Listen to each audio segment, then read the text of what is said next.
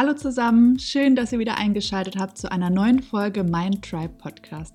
Ich bin Caro, euer Podcast-Host und das hier ist der Podcast, in dem wir darüber sprechen, wie ihr auf natürlichem Wege eure Selbstheilungskräfte aktiviert, wie ihr euren Körper unterstützt und gesund halten könnt und lernt euch auf eure eigene Healing Journey zu begeben.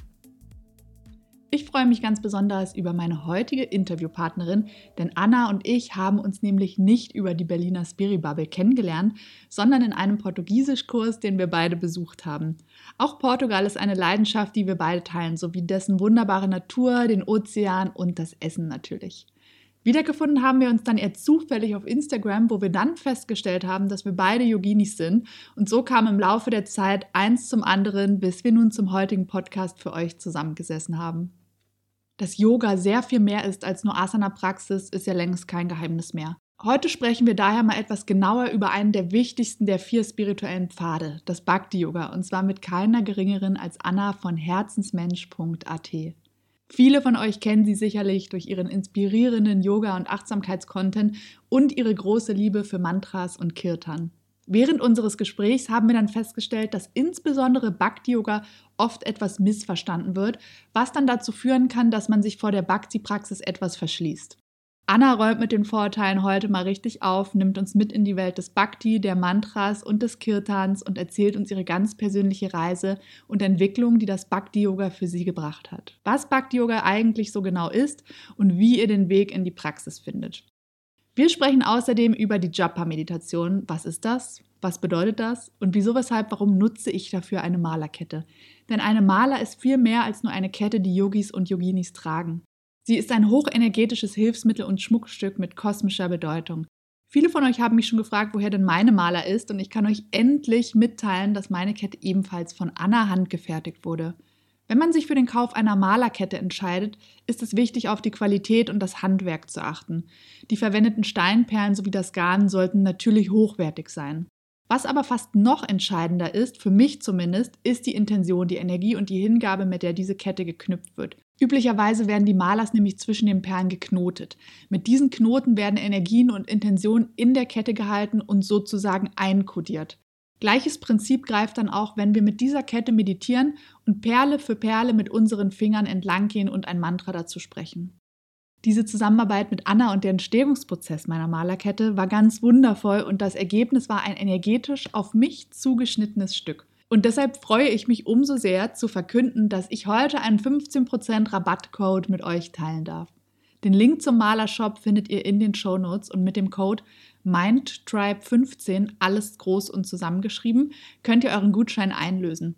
Wenn ihr also schon länger darüber nachdenkt, euch eine Maler zuzulegen oder sie jemandem schenken wollt, dann ist das hier heute euer Call. Möge die Macht der Malers mit euch sein. So, jetzt will ich aber gar nicht länger um den heißen Brei reden. Ich würde sagen, wir starten in die wunderbare neue Podcast-Folge mit Anna. Alle Infos zu Anna, wie ihr mit ihr in Kontakt treten könnt und an ihren Events teilnehmen könnt und wo ihr ihren Malershop findet, habe ich natürlich für euch verlinkt. Wenn ihr außerdem auf dem Laufenden bleiben wollt, was den Mindtribe sowie meine Soundhealing Services angeht, dann meldet euch gerne für den Mindtribe Newsletter an und abonniert meinen YouTube-Kanal namens Mindtribe Healing Vibes. Ebenfalls alles für euch verlinkt. Dann würde ich sagen, los geht's und wie immer viel Spaß und ich hoffe, ihr findet viel Inspiration.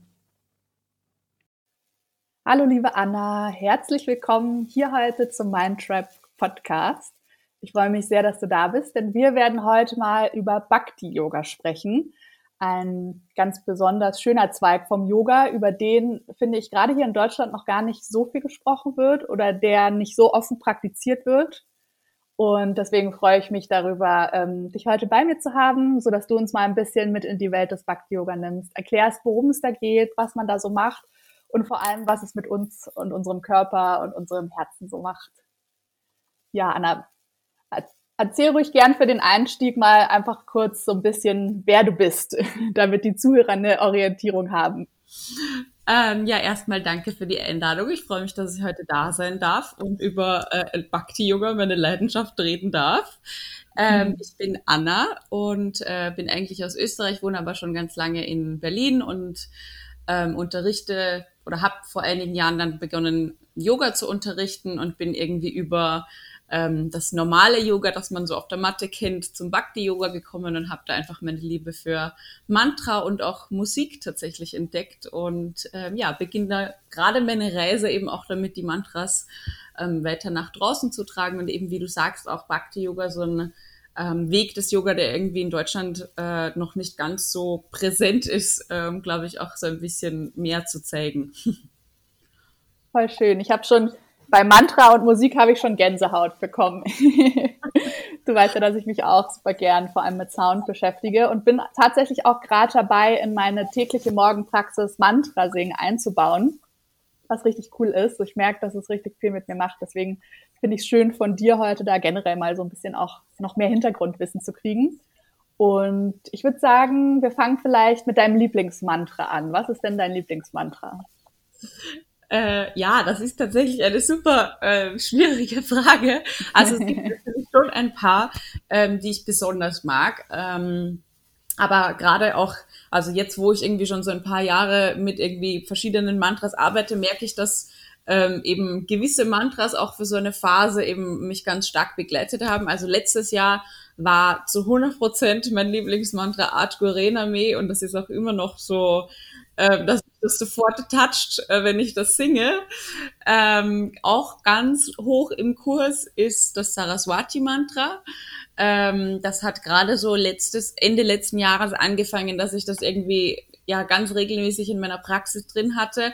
Und jetzt gerade merke ich auch, dass irgendwie, glaube ich, so der Punkt ist, wo noch was Neues dazu, dazu kommt. Und ähm, ich glaube, jetzt gerade würde ich sagen, dass ähm, Purnamida, Purnamidam ähm, ganz wichtig ist und aber auch Shiva-Mantras, die ich gerade total viel singe und wo ich total reinkomme. Also es gibt viele, die ich liebe, aber eben mit gewissen arbeitet man dann ja doch intensiver und auch über einen längeren Zeitraum und das sind, glaube ich, so die, die mich jetzt in den letzten ein, zwei Jahren äh, doch mehr bewegt haben. Hm. Oh, total schön. Das sind ja schon eine Menge. Ich muss sagen, Art Corina mir ist auch das Mantra, mit dem ich momentan arbeite und das singe ich dann, ich spiele mal mit meiner Klangschale und singe es dann irgendwie so 20 Minuten bis zu einer Stunde. Und das ist irgendwie so schön, weil ich früher hatte ich Gesangsunterricht und war im Chor und habe das dann total verloren. In der Uni war ich dann nur kurz im Chor, aber da wurde eher klassisch gesungen und ich war früher in einem Chor, wo eher Popmusik gesungen wurde. Also habe ich mich da nicht so wohl gefühlt und habe das seitdem sozusagen die Gesangspraxis gelassen und merke jetzt, dass ich durch das Mantra singen wieder total den Zugang zu meiner Stimme gefunden habe, was irgendwie total schön ist. Ähm, erzähl mal, wie ist das denn für dich so gewesen, der Weg ähm, in das Bhakti-Yoga, deine Stimme finden und ja, sich vielleicht auch einfach zu trauen zu singen, auch in der Gruppe? Ja, mhm. ähm, also der Weg war jetzt auch nicht so irgendwie, dass ich äh, das super smooth sofort und dass ich immer schon singe und total ähm, in Love mit meiner Stimme bin, überhaupt nicht. ähm, also ich habe schon auch bei meiner Vinyasa-Yoga-Lehrerausbildung, da hatten wir einen, ähm, ein so ein Bhakti-Wochenende, wo wir Mantras gesungen haben und ich fand das total toll und habe auch danach immer wieder geschaut, ähm, gibt's wo ein Kirtan in Berlin, irgendwie, wo ich hingehen kann, habe aber also einfach, weil das hier nicht so krass gelebt wird und so vor zwei, drei Jahren irgendwie noch weniger. Wenn mal wo was war, dann war ich da und fand es total toll, aber ich habe nicht so den Weg gefunden, das jetzt wirklich regelmäßig in meine Praxis zu integrieren. Ähm, und dann war ich äh, in Indien, wo ich, ähm, ich glaube, zehn Tage in einem Ashram war und auch sonst immer mal wieder in Yogastunden. Und in dem Ashram hatten wir täglich ähm, 45 Minuten Mantra-Praxis. Und das hat extrem viel mit mir gemacht. Und danach habe ich dann auch wirklich angefangen, dass ich bei meiner Morgenpraxis diese Mantras auch immer weiter singe. Wir haben da auch vor jeder ähm, Morgen-Yoga-Klasse ähm, das äh, Gayatri-Mantra gesungen und am Abend war eigentlich immer die Feuerzeremonie dann mit Mahamrityunjaya-Mantra, ähm, dass wir da dann noch gesungen haben. Und das war, was ich dann auch beibehalten habe. Ähm, und dann war ich eben im 2019, Ende 2019, äh, dass ich nach Bali geflogen bin und dort gibt's jeden Tag eigentlich Kirtans und ich fand das total toll und das war so, wo ich dann eben gewusst habe, okay, jetzt weiß ich, wo ich hingehen kann, um das eben auch wirklich zu praktizieren und da reinzutauchen. Also beim Yoga ist das ja immer hilfreich, irgendwie auch einen Lehrer zu haben und ähm, das mal von wem mitzubekommen, gerade auch mit Mantras. Ähm, hatte ich so das Gefühl, ich brauche da einen Lehrer, wo ich eben das auch mal aufsaugen kann, so dieses Wissen. Und das war dann, glaube ich, was ich eben wirklich auf Bali gefunden habe. Und eigentlich hatte ich gar nicht vor, so lange auf Bali zu bleiben. Dann gab es aber da ähm, das Bhakti, also eine, eine kleine Bhakti-Yoga-Weiterbildung über eine Woche. Dann wusste ich schon, okay, jetzt ist es für mich geschehen. Ich muss bleiben ähm, und ich muss diese Ausbildung mitmachen. Und äh, ja, habe da total mein Herz äh, dran verloren. Ähm, und gerade aber, weil du auch sagst, irgendwie den Zugang zur Stimme verloren und mit diesem Singen, also ich war nie in einem Chor. Bei mir war das auch eher so, dass meine äh, Musiklehrerin gesagt hat, äh, nee, bei dir, du brauchst lieber nicht den Chor. Das war so, alle singen mal was vor und dann wurden irgendwie die drei Auserwählten, die durften sich dann für den Chor mal bewerben, anmelden, wie auch immer, aber ich war dann nicht dabei. Und ähm, deshalb, ich habe nie jetzt irgendwie als, ja, also als Kind oder so eine Gesangspraxis gehabt. Ähm, aber ich fand es in der Gruppe eben immer toll. Also die paar Kirtans, wo ich davor war und auch auf Bali dann, die fand ich immer super. Aber und äh, so, also bei dieser Bhakti-Yoga-Ausbildung ging es dann natürlich darum, dass wir einerseits das Harmonium spielen, aber natürlich auch damit singen. Und ich weiß eben, dieser erste Tag von der Ausbildung, der hat sich total eingebrannt, weil ich bin da natürlich voller Begeisterung hin und saß vor diesem Instrument und war nur so, ich kann das nicht. Und wir waren zu zweit immer an den, an den Harmonien. Äh, und ich hatte total Glück, weil ich eine ganz ähm, ja, unterstützende Partnerin da gehabt habe, äh, die schon viel Erfahrung auch gehabt hat und die die auch ähm, als Women's Coach arbeitet und ich habe mich einfach auch nicht getraut, dazu zu singen. Also da war eine riesen Blockade, so meine Stimme da jetzt ähm, zu verwenden und ja, da eben auch Raum einzunehmen. Äh, also das hat mega Überwindung gekostet und ich weiß, ich bin dann nach Hause gegangen und dachte auch so, okay, ich weiß nicht, wie ich diese sechs Tage jetzt schaffen soll, mit jedem Tag hier singen und also wirklich so, du gehst nach Hause und hast so einen riesen Block äh, vor dir und fragst dich, wie geht das Wetter, aber obwohl ich dann, also ich hatte da ja noch kein Harmonium, ich war da am Abend auch total kaputt und manchmal ist es, also irgendwas bewegt sich dann auch, wenn du jetzt nicht dran weiterarbeitest und am nächsten Tag war das dann so, oh, okay, irgendwas hat sich gelöst. Und dann war so, also wie will man halt so eine Mauer aus vielen Ziegeln, wo man so jeden Tag dann einen runternimmt und irgendwas ähm, bewegt sich dann eben doch. Und ja, das war, glaube ich, was so den Stein dann auch äh, ins Rollen gebracht hat. Ja.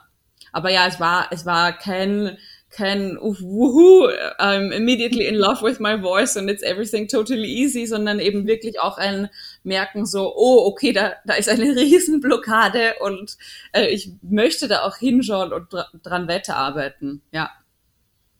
Total schön, die Geschichte. Ich finde, man merkt auch richtig so deine Leidenschaft und dass es irgendwie in dir lebt, total, dieses Thema. Und ich musste schon ein bisschen Tränen lachen über diese Schulgeschichte, weil das tatsächlich ähm, fehlt das auch in unserem Kulturkreis, so dieses Zusammenkommen und Singen. Es geht wirklich immer nur danach, kannst du es gut oder kannst du es nicht gut, aber wir werden gar nicht richtig trainiert. Wie öffne ich meine Stimme denn wirklich so, dass ich aus dem Herzen heraus singe, so dass es einfach gut klingt, weil halt einfach so viel Seele dabei ist, wenn ich das mache.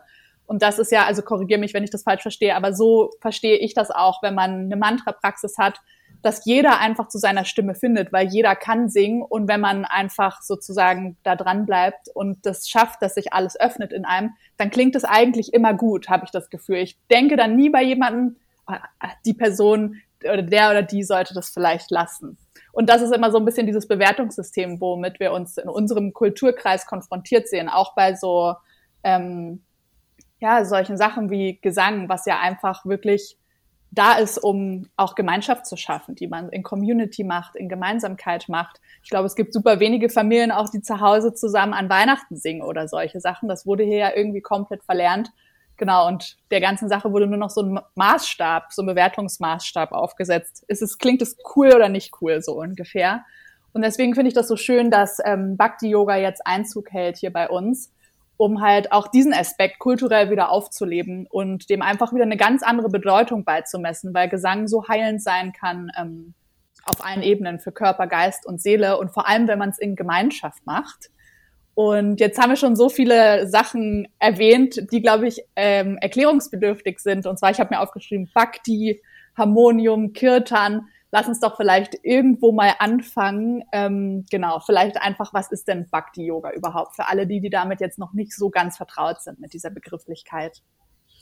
Ähm, ja, super gerne. Also äh, Bhakti Yoga ist eben ein Weg des Yoga, so wie wir Raja Yoga oder auch Karma Yoga haben, also eben auch das Yoga, wo wir über unseren Körper diese Befreiung erlangen oder eben über ähm, den Dienst sozusagen. Also Karma Yoga ist eben Bhakti Yoga, das, wo wir ähm, ja uns hingeben und äh, ich also so so habe ich das eben gelernt. Bhakti Yoga heißt, dass ich auch daran glaube, dass es irgendwas gibt, das größer ist als ich. Und im Bhakti Yoga arbeiten wir ja ganz viel auch mit ähm, Figuren oder mit mit Gottheiten und ähm, also dass diese Gottheiten eben zum Beispiel ein Ausdruck dieser größeren Energie sind. Und ich weiß, gerade jetzt auch in unserem Kulturkreis, Gott so oh, äh, schwieriges Wort, aber das ist eigentlich ja nur eine Figur, um eben eine gewisse Energie darzustellen, die wir ja vielleicht auch kultivieren wollen, die wir in uns auch in einer Form haben. Und ähm, also einfach, weil wir Menschen ja auch ja uns mit Menschen verbinden und das uns natürlich hilft auch, um mit dem zu arbeiten und da ein Bild dazu zu haben. Und ich, ähm, ja, gerade beim Bhakti Yoga geht's halt um diese Liebesbeziehung zu dieser Energie und eine Liebesbeziehung haben wir ja eben auch mit einem anderen Menschen und deshalb auch diese Energie eben als eine Person darzustellen. Ähm, das ist so ein bisschen äh, ja dieser Hintergrund irgendwie, also wirklich diese Hingabe zu einer größeren Energie, äh, wirklich mit den Emotionen zu arbeiten. Gerade jetzt auch, wenn ich an die anderen ähm, Yoga-Richtungen denke, ist auch viel, dass wir alle, also wenn man das jetzt früher betrachtet, dass sich vielleicht jemand in eine Höhle verkrochen hat und da ganz alleine war und in seiner Meditation versunken ist und, mit, äh, und Bhakti Yoga war aber wirklich auf der Straße in Community, die Leute miteinander und von Weinen über Lachen ist da eben jede Emotion ist dabei, weil du eben auch alle Emotionen dazu nutzt, um dich mit dem zu verbinden, was größer ist als du. Ähm, genau, und da ist eben einfach der Kirtan so eines der, der wichtigsten Praktiken, wie wir eben Bhakti-Yoga leben können. Ähm, also eben dieses gemeinsame Singen, das gemeinsame Ausrufen von den verschiedenen Namen der Götter, eben von den verschiedenen Energien ähm, und gerade eben die, die Mantras auch dazu zu nutzen, um in so einen tiefen Fluss mit dieser Energie zu kommen, um diese Emotionen auch in uns zu wecken und das wieder hinzugeben. Ja. Total schön, das gefällt mir richtig gut, die Zusammenfassung. Also weil du es, glaube ich, sehr gut verbildlicht hast, was auch ähm, diesen religiösen Aspekt angeht. Weil ähm, das Bhakti-Yoga ja aus dem Hinduismus kommt, was ja offensichtlich eine der oder die älteste Religion auf der Welt ist, wenn mich nicht alles täuscht. Muss man denn religiös sein, um Bhakti-Yoga zu üben, glaubst du? Oder was ist deine Meinung? Oder ähm, kann ich auch Bhakti-Yoga üben, wenn ich zum Beispiel im christlichen oder ähm, Islam-Glauben habe? Oder, also, genau ich glaube nicht, dass man religiös sein muss und ich glaube, du kannst auch von jeder ähm, Religionsrichtung kommen. Ich, also wichtig ist, weil es eben darum geht, sich ja mit was zu verbinden, das größer ist als du. Also du musst diesen Glauben haben, dass es irgendwas gibt, das größer ist, das uns miteinander verbindet, das irgendwo rumfließt. Also deshalb, ich finde so, Energie ist immer ein ganz gutes Wort und diese Energie, die kann sich halt als eine ähm, Person darstellen oder auch nicht ähm, oder eben auch als ja als was anderes. Also ich, ja, die, dieser Glaube an eine größere Energie, der muss irgendwie da sein, aber ich glaube, der muss nicht ähm, religiös angefeuert sein, aber er kann das natürlich auch. Also ich glaube, da, da Bhakti Yoga ist offen, solange eben diese Hingabe und dieser Wille auch da ist, sich da zu öffnen und mit den Emotionen und dieser Energie zu arbeiten, ist ähm, da glaube ich jeder willkommen. Hm, spannend total schön.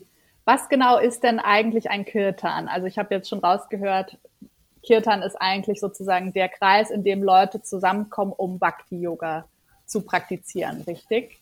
Kannst du uns vielleicht mal so ein bisschen auch mitnehmen, wie so ein Kirtan eigentlich abläuft? Was passiert da so? Mhm. Also ähm, der Kirtan ist eigentlich das, wo es, äh, wo die Mantras mit auf Call and Response, das heißt, ähm, dass zum Beispiel ich jetzt als ähm, Kirtan-Sängerin vorne sitze, einfach das Mantra einmal singe und wir das dann auch gemeinsam singen. Also das kann wirklich nur so ein Call und Response zurück von der Community sein. Ich finde es eigentlich schöner, das wirklich gemeinsam zu singen. Also klar, äh, für jemanden, der das Mantra noch nicht kennt, ist vielleicht gut, das einmal zu hören, aber dann eben wirklich in Community zu singen. Es gibt ja auch, also jetzt unabhängig vom Bhakti Yoga eben ähm, ganz viele Studien, die auch belegen, dass diese, dieses gemeinsame Singen einfach das, ähm, dass die Atmung da ja auch angepasst ist, dass da halt auch diese Energie entsteht. Aber das ist natürlich auch das, was halt beim Kirtan da total äh, mit reinspielt. Und so vom Ablauf her, ähm, ja, also es, es, es kann äh, von einer Stunde bis es gibt auch viele, die stundenlang gehen, äh, wo halt ganz viele Mantras gesungen werden oder wo nur ein Mantra eine ganze Stunde lang gesungen wird. Ähm, also man verbindet sich eben durch diesen Gesang, durch das Mantra äh, und das können eben diese verschiedenen sein. Oft ist das auch, dass wirklich eine ganze Kirtan-Band vielleicht sogar auch vorne sitzt. Also gerade wenn ich jetzt so an das westliche Bhakti-Yoga denke, wo auch viel natürlich mit Melodien gearbeitet wird und wo dann vielleicht Gitarre auch dazu gespielt wird, eine Trommel dazu ist. Und ähm, in Indien ist es dann oft, dass es vielleicht eher noch als Chant praktiziert wird. Also dass nicht unbedingt so eine Melodie, sondern dass das einfach gemeinsam gechantet wird. Also auch gesungen, aber jetzt weniger ähm, melodisch so. Aber eben dieses gemeinsam den, das Mantra ausrufen eigentlich. Und ja, jetzt so das bei dem westlichen Bhakti-Yoga ist das eben immer in so einem melodischen Songstil, ähm, wo man eben auch wirklich gut gemeinsam in einen Fluss reinkommt und vielleicht auch so ein bisschen hin und her schunkelt. Und ich meine, oft wird das schon sitzend irgendwie in so einem Meditations- ähm, Sitz praktiziert, aber Bhakti Yoga ist eben auch so ein Ausdruck des, ähm, der, der Liebe zum Leben. Also die, die Emotionen, wenn sich die also in Tanz zeigen wollen, dann darfst du auch aufstehen und tanzen. Du darfst dich da bewegen. Man ist da ähm, wirklich frei. Also mittlerweile gibt's auch ganz viele, wo das da denn so ein Dance ausartet und wo halt wirklich äh, ja die Emotionen auch hochkochen und ähm, genau, also man ist da mittlerweile, glaube ich, relativ frei. Ähm, und früher eben in Indien wurde das richtig auf den Straßen zelebriert. Ähm, die haben ja auch bis heute diese Umzüge auf den Straßen, auch wenn eine Hochzeit ist oder so, wo eben ganz viel Musik gemacht wird und gesungen wird. Und das ist eben auch so, ähm, wovon Bhakti Yoga lebt. Ja. Ich habe gemerkt, ähm, dass Bhakti Yoga auch ähm, Gefühle und Emotionen transformieren kann, wenn es uns zum Beispiel nicht gut geht oder so. Ich habe es vor allem gemerkt in der Zeit, wo ich so krank war, dass mir auch die Gesangspraxis total geholfen hat. Und ja, hast du da vielleicht auch noch eine Erfahrung, die du mit uns teilen kannst, vielleicht sogar aus deiner Bhakti-Ausbildung? Gab es da auch irgendwas, was in dir hochkam oder so, wo du einfach gemerkt hast, oder vielleicht einen Glaubenssatz oder so, den du gut auflösen konntest, einfach dadurch, dass du die Kraft deiner Stimme eingesetzt hast? Ähm, ja, also es geht eben darum, dass man wirklich die Emotionen da sein lässt und dass man diese Emotion auch nimmt, um sich ja mit dem Größeren zu verbinden. Und für mich war das so eben wirklich ein Ausdruck für mich selbst zu finden. Also ich weiß auch bis jetzt ist das oft so, vielleicht merke ich, mir geht's gerade nicht gut, irgendwas rodelt so gerade, aber ich weiß noch gar nicht, wie ich das ausdrücken soll. Und dann sitze ich aber am Harmonium und singe das Mantra und dann hat dieses Gefühl irgendwie einen Raum, wo es auch da sein kann. Und ich glaube, jeder hat äh, seine unterschiedlichen Arten, irgendwie Emotionen auszudrücken oder das zum Ausdruck zu bringen, aber gerade jetzt in unserer Gesellschaft ist das ja oft so, dass wir halt Emotionen auch wegdrücken. Und ich habe eben beim Bhakti Yoga so einen Weg gefunden, dass ich halt diese Emotionen auch da sein lasse. Deshalb sage ich eben auch, ähm, beim Kirtan kann geheult werden, aber auch total gelacht werden. Und ähm, es ist ja eben auch ein wahnsinnig befreiendes Gefühl, diese Emotionen da sein zu lassen. Und ich glaube, gerade eben, was du auch schon angesprochen hast, ähm, es ist ja oft die Stimme das, was wir auch dazu nutzen würden, wenn wir jetzt mit einer Person sprechen, um uns zum Ausdruck zu bringen, weil ja, unsere Stimme eben das ist, wo wir auch in Verbindung gehen können. Und ich glaube, genau das können wir dann halt auch durch das Mantra singen natürlich bewirken. Und was so diese transformierende Energie angeht, ähm, diese Mantras sind ja oft auch schon ja, ewig alt, die werden schon tausende Jahre irgendwie gechantet und die haben halt auch eine gewisse Vibration, eine gewisse, also ich stelle mir das immer vor, wie so ein, ähm, wie so ein Imprint auch, äh, so ein Vibrationsimprint, das halt das Mantra hat. Und das Mantra ist so viel älter als ich und da ist schon so klar, dass das eben auch eine positive Energie erzeugt, also eine ganz andere Schwingung, so dass wir eben auch, okay, wir können unsere Emotionen da sein lassen, auch wenn das schwierige sind, aber gleichzeitig arbeiten wir halt auch mit dem Mantra dann daran, um uns wieder in eine andere Energie zu bringen und deshalb halt auch so diese feinen Unterschiede irgendwie, was jedes ähm, Mantra so bewirkt. Also jetzt Art Gurename, mit dem du ja zum Beispiel auch arbeitest, dass so ein starkes Schutzmantra auch ähm, aus dem Kundalini-Yoga ist, dass er uns irgendwie auch so mit unserer Weisheit verbindet. Ähm, dass man zum Beispiel dann vielleicht auch gerade in einer Situation, wo man irgendwie nicht Wetter weiß, äh, dann genau in diesem Mantra auch so dieses Gefühl von, okay, alles ist okay, ich habe meinen Weg, ich, ich habe diese Verbindung zu meiner Weisheit wieder, dass man das auch wieder dadurch äh, findet, weil man sich mit dieser Vibration wieder verbinden kann. Ähm, weil oft ist, also es ist ja total okay, irgendwie auch schwierige Emotionen zu haben. Und wir lassen die ja nur oft nicht zu und dann brodelt das so lange in uns und wird immer größer und größer. Und dann beim Mantra halt so einen Weg zu finden, das da sein zu lassen und gleichzeitig auch zu wissen, okay, es darf jetzt auch wieder vorbeigehen und sich dann wieder in eine andere Energie ähm, zu bringen. Ja, also bei mir ist das äh, auf jeden Fall ähm, eine Sache, wie, wo ich Glaubenssätze, ich weiß nicht, ob das so bewusst, glaube ich, bei mir abläuft immer, weil ich finde, das ist eben auch so was Besonderes ähm, an dem Mantra singen, dass das so auf eine ganz subtile Art auch irgendwie arbeitet. Also weil ich kann, ich spüre diese Vibration und die, die Energie und die Schwingung, aber ähm, was ich gemerkt habe, ist, dass ich oft erst viel später realisiert habe, warum zum Beispiel dieses eine Mantra irgendwie in dieser Jahreshälfte zum Beispiel so präsent war und wo ich dann gemerkt habe, oh, du hast die ganze Zeit an diesem riesen Glaubenssatz gearbeitet und es ist ganz klar, ähm, warum eben das Mantra zu dem Zeitpunkt auch da war. Ähm, also ich glaube, es ist auch, auch so intuitiv irgendwie, dass man vielleicht manchmal auch eben genau bei dem Mantra merkt, ah, das hilft mir gerade wirklich, obwohl ich noch gar nicht weiß, wobei. ja. Ja, Total schön, da gebe ich dir recht. Ähm, ich finde auch, ähm, vor allem im Kundalini-Yoga, das ist ja so die Form von Yoga, die man häufig in Deutschland macht, wo das, die Mantra-Praxis sehr präsent ist, wo wir der Sache nicht aus dem Weg gehen können, sagen wir es mal so. Deswegen haben, glaube ich, sind viele auch bei Kundalini immer so ein bisschen, hm, ich weiß nicht. Ähm, und das finde ich immer so spannend, selbst wenn man nicht weiß, was das Mantra bedeutet, ist das, ähm, spürst du eben diese Vibration, wie du es auch gesagt hast. Du merkst, was es mit dir macht, welche Gefühle es in dir auslöst und wie es deine Energie verändert. Und das finde ist einfach so total was Magisches, dass man auch gar nicht immer wissen muss, was es bedeutet, ähm, sondern man fühlt es. Und deswegen finde ich, finde ich auch immer so schön, damit zu arbeiten und erstmal zu gucken, okay, was macht es mit mir? Wie fühle ich mich? Um dann erstmal selber zu reflektieren, was könnte das Mantra eigentlich bedeuten? Wofür könnte es gut sein?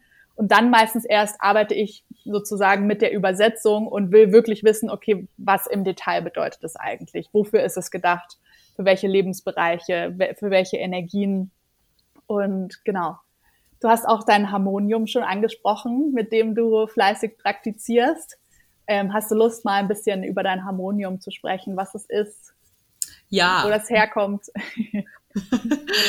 äh, ja, das Harmonium. Äh, meine Bhakti-Yoga-Lehrerin sagt immer die Magic Box und ich habe auch wirklich das Gefühl, es ist so eine magische Box, einfach weil es ähm, ja so eine tolle Vibration auch macht. Also es ist ein Windinstrument und ich habe schon verschiedenste äh, Ausdrücke dafür irgendwie von Freunden gehört, die das Instrument an sich nicht kennen, irgendwie das Klavier mit der Pumpe hinten oder so eine Art Akkordeon mit so Klaviertasten. ähm, also so kann man sich das auch vorstellen. Ich meine, im Gegensatz zum Klavier hat es halt, es hat keinen Rhythmus. Also das ist halt so ein anhaltender Ton. Also bei der Gitarre kennt man das ja auch. Das hat halt immer so einen, ja, Rhythmus eben und das, das hat ähm, das Harmonium nicht, einfach weil es so ein Windinstrument ist, das halt so ein ja andauernden Ton eben auch hält, aber mit dem wir eben durch die Tasten verschiedene ähm, Akkorde eben auch spielen können und damit eben auch wirklich Melodie für ein Mantra äh, schaffen können. Und es ist, glaube ich, tatsächlich ähm, kein indisches Instrument. Ich meine, es war eigentlich Englisch und wurde dann nach Indien mitgenommen, hat sich aber dann halt in Indien sehr stark ausgebreitet und ähm, das gibt's schon, also das wird auch immer noch da viel gespielt und viele ja, die kommen eben auch immer noch aus Indien so, aber mittlerweile glaube ich, gerade auch so wie sich Yoga verbreitet hat, hat sich halt auch das Harmonium eigentlich weltweit ähm, so ein bisschen verbreitet und man kennt es dann ja irgendwie doch aus dem Yoga-Studio, so dass es mal für ein Om gespielt wird, aber ähm, so, dass es eben richtig als Musikinstrument mit den Mantras gesungen wird, finde ich, gibt's immer noch gar nicht so viele, wo man das jetzt bei uns irgendwie auch oft hört. Aber das, obwohl es eben so ein schönes Instrument ist, gerade um diese Vibration auch zu unterstützen. Ich meine, du weißt das auch wie auch mit dem Gong zum Beispiel, was eben so eine Vibration im Körper auch ausmacht. Und das Harmonium hat einfach so einen satten Klang auch, ähm, dass es halt genau das auch total unterstützt. Ja. Ja, ich kenne das Harmonium auch eigentlich hauptsächlich aus den Kundalini-Klassen, wo, wie gesagt, die Mantra-Praxis ja einen sehr großen Stellenwert einnimmt. Ja, aber ich glaube, das ähm, Harmonium breitet sich langsam auch so ein bisschen mehr aus, was ganz schön ist. Wie sieht denn deine Eigenpraxis aus, wenn du sagst, okay, du bist eine Person, die praktiziert wirklich regelmäßig Bhakti-Yoga? Gibt es da irgendwie so einen Fahrplan oder was kann man so machen, um da einzusteigen? Ähm, also es sind natürlich verschiedene Sachen, die das irgendwie ausmachen. Und ich würde auch sagen, meine Praxis, die, die wächst und die verändert sich auch. Ähm, und natürlich so das Üben am Harmonium ist auch schon ein, ein Riesenteil für mich, einfach weil ich natürlich einerseits noch viele Mantras am Harmonium lerne, dann auch die Spiele, die ich eben schon kann, ähm, vielleicht die irgendwann auch teile. Ähm, und ja auch mit der mit der Maler eben die die Mantras nochmal als Chapa Meditation sozusagen wiederhole ähm, eben wirklich 108 Mal. Jetzt so am Harmonium ist es mehr glaube ich im Fluss dass ich jetzt nicht unbedingt irgendwie diese 108 Mantras abziele aber wo ich einfach mehrmals die Woche auch dran sitze und eben gerade auch was ich so gesagt habe wenn ich irgendwie merke okay es muss gerade was zum Ausdruck gebracht werden, dann habe ich, also ich habe meine regelmäßige Praxis, die irgendwie ja fast täglich, wo ich übe und spiele, aber dann auch so, dass ich nachmittags mal merke, okay, ich brauche gerade was, wo ich mich zum Ausdruck bringen kann oder ähm, ich brauche vielleicht auch gerade was, was mich wieder zurück in meine Mitte bringt ähm, so ja ähnlich wie auch irgendwie eine Meditation dann abläuft. Also mit der Maler, das ist wirklich so Teil von der Meditationsmorgenpraxis und das Harmonium ist dann irgendwie noch so dieser gesonderte Teil und ähm, weil ich ja gerade auch noch in der Bhakti-Ausbildung stecke, ist ähm, auch viel mit der Ausbildung, wo ich die Inhalte irgendwie dann nochmal verarbeite. Also auch jetzt hat es so angefangen, dass wir auch sehr viele Talks hören. Also natürlich hat Bhakti Yoga auch einen riesen, riesigen Philosophieteil und ähm, auch wenn du Bücher, Schriften liest oder wenn du dir eben ähm, ja so Talks, Podcasts anhörst von anderen, die eben schon auf dem Bhakti-Yoga-Weg sind. Das ist auch alles irgendwie Teil dieser Praxis. Das kennt man ja auch, so dieser Yoga-Weg, der irgendwie total allumfassend ist und verschiedene ähm, Wege finden kann, wie man, wie, wie er sich eben ausbildet. Also ich habe jetzt schon gemerkt, dass eben gerade die letzten zwei, drei Monate das auch zugenommen hat, dass ich eben wirklich auch tiefer in die Philosophie einsteige und da eben auch jetzt wirklich nicht nur durch das, das Praktische, was wirklich das Mantrasingen ist, sondern auch so durch das Lernen der Hintergründe mehr oder weniger ähm, ja Teil der Praxis eben auch ist. Und ich glaube, dass also das kennen wir ja auch vom Yoga. Es ist so ein total individueller Weg, wo jeder auch gerade schauen kann, was passt zu meiner Lebensphase. Also ist das jetzt, dass ich eben zum Kirtan gehe und mich dann mit anderen verbinde und Mantras singe? Ist das, dass ich zu Hause mal anfange mit einer Maler, ähm, mit einem Mantra zu arbeiten? Oder ist das eben auch, dass ich mir zwei Bücher ähm, hole und da mal die Hintergründe irgendwie verstehe? Also dass man da eben ja auch so seinen individuellen Weg findet und das ist eben auch, wo ich so merke, es, ähm, es wandert immer weiter und ähm, geht eben auch mit mir mit und ich merke auch, wie, ich, wie sich halt dadurch dann immer mehr so Puzzleteile irgendwie zusammen ähm. Also das große Bild wächst, ja. Finde ich, hast du total schön gesagt. Man sagt ja immer so, viele Wege führen nach Rom und so ist es ja auch natürlich mit dem Yoga, also mit dem Yoga als Lebensweg, dass man auch einfach gucken muss und gar nicht sich denken muss, uh, Bhakti, das muss ich jetzt auch noch machen, sondern es ist auch okay, wenn man es in zwei Jahren oder so anfängt, dann, wenn es halt Zeit ist und wirklich zu einem findet oder man selber, warum auch immer, den Weg dort rein findet. Total schön. Hast du noch andere Instrumente, mit denen du neben dem Harmonium übst oder bist du hauptsächlich mit dem Harmonium beschäftigt? Ich nehme an, das ist ja auch ein Prozess, dieses Instrument richtig kennenzulernen und zu lernen oder spielen zu lernen. Ähm, also ich habe auch eine Ukulele ähm, mit der das auf jeden Fall auch Spaß macht, wo ich immer mehr anfange, auch die, äh, die Mantras zu üben.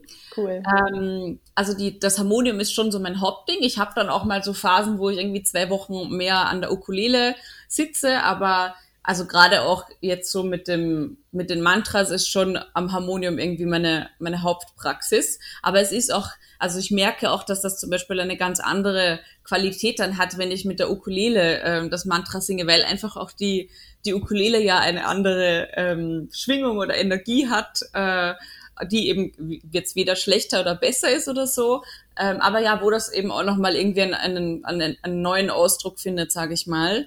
Ähm, also ich hätte auch schon Lust, dass das vielleicht ja ähm, mehr mit anderen Instrumenten noch ist. Einfach auch, weil ich ja auch, wenn ich durch, auf der Ukulele ein Mantra lerne, daraus wieder was mitnehme, so zum Harmonium. Also ich bin keine gelernte Musikerin, ich habe nie, ich habe also, also Blockflöte gespielt und dann nix mehr. So, also ich habe wirklich da keine, keine Musical Backgrounds oder so und gerade auch was Rhythmus angeht. Also es gibt einfach viele Dinge, die da halt mit reinspielen, auch ähm, wenn man ein Mantra spielt. Und da hilft es manchmal auch, so mit einem anderen Instrument zum Beispiel nochmal zu üben. Also gerade auch letztes Jahr bei der Ausbildung haben wir ähm, ganz viel auch mit Trommeln gemacht, weil Trommeln natürlich ein super Instrument sind, um eben auch ähm, Rhythmus zu spüren, richtig. Und das hat total Spaß gemacht und hat eine ganz kraftvolle Energie eben auch gehabt, wenn da irgendwie 25 ja, Leute in einem Raum sitzen und halt trommeln und Mantras dazu singen. Also da merkt man so richtig, woo, uh, Energy is bursting und das ist auch total cool. ähm, das heißt, ich würde vielleicht schon sagen, dass da immer mal wieder was Neues auch zum Ausprobieren zurückkommt, aber so die Grundlage wahrscheinlich mein Harmonium bildet, ja. Total cool.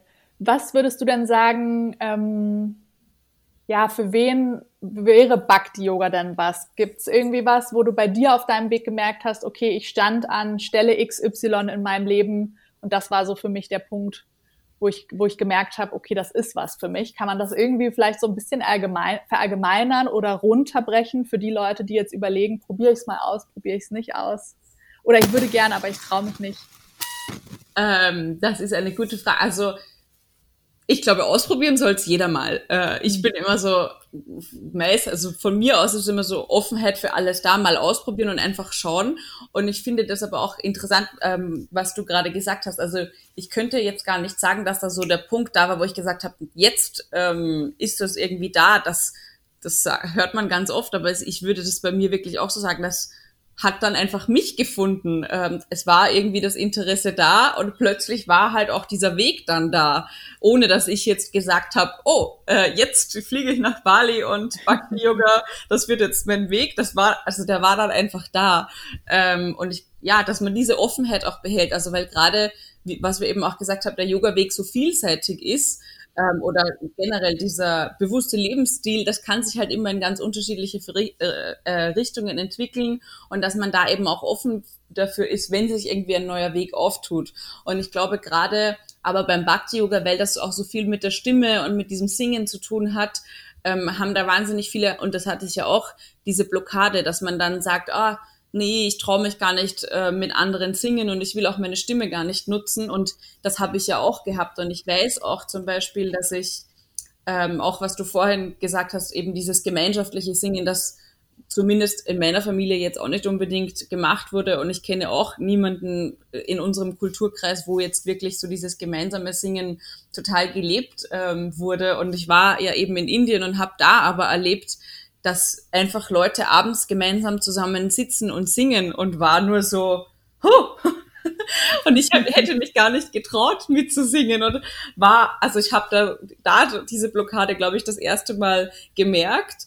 Ähm, und aber, also wenn man diese, das merkt, da offen zu bleiben und eben auch zu sagen, okay, das ist was, wo ich vielleicht hinschauen sollte, weil das ist, glaube ich, was, so hier dann oft vielleicht noch passiert, dass man merkt, okay, man hat dann eine Blockade und geht aber eigentlich davon weg und bleibt bei dem Altgewohnten. Also zu sagen, okay, ich mache Yoga und auf meiner Matte fühle ich mich wohl und jetzt war ich mal beim Kirtan, aber das Singen, hm, ähm, ich mag nicht singen oder ich traue mich nicht mit anderen und dann geht man davon wieder weg. Und ich denke aber gerade eben auf dem Yoga-Weg, da kommen auch Hindernisse und dafür muss man eben auch offen bleiben. Und das heißt nicht, dass man da jetzt so total reinspringen muss, aber dass man sich dann auch den Blockaden bewusst ist, weil wenn ich mich nicht traue, in einer ähm, sicheren Community äh, meine Stimme zu zeigen, traue ich mich das dann auch wirklich im Leben äh, wahrscheinlich nicht. Also da ist dann ja irgendwas auch im Hals und ähm, ja, ich glaube, das ist so eine Einladung, eben den Blockaden auch offen zu bleiben. Und vielleicht ist dann nicht Bhakti-Yoga der Weg, aber vielleicht gibt Bhakti-Yoga eben einen Hinweis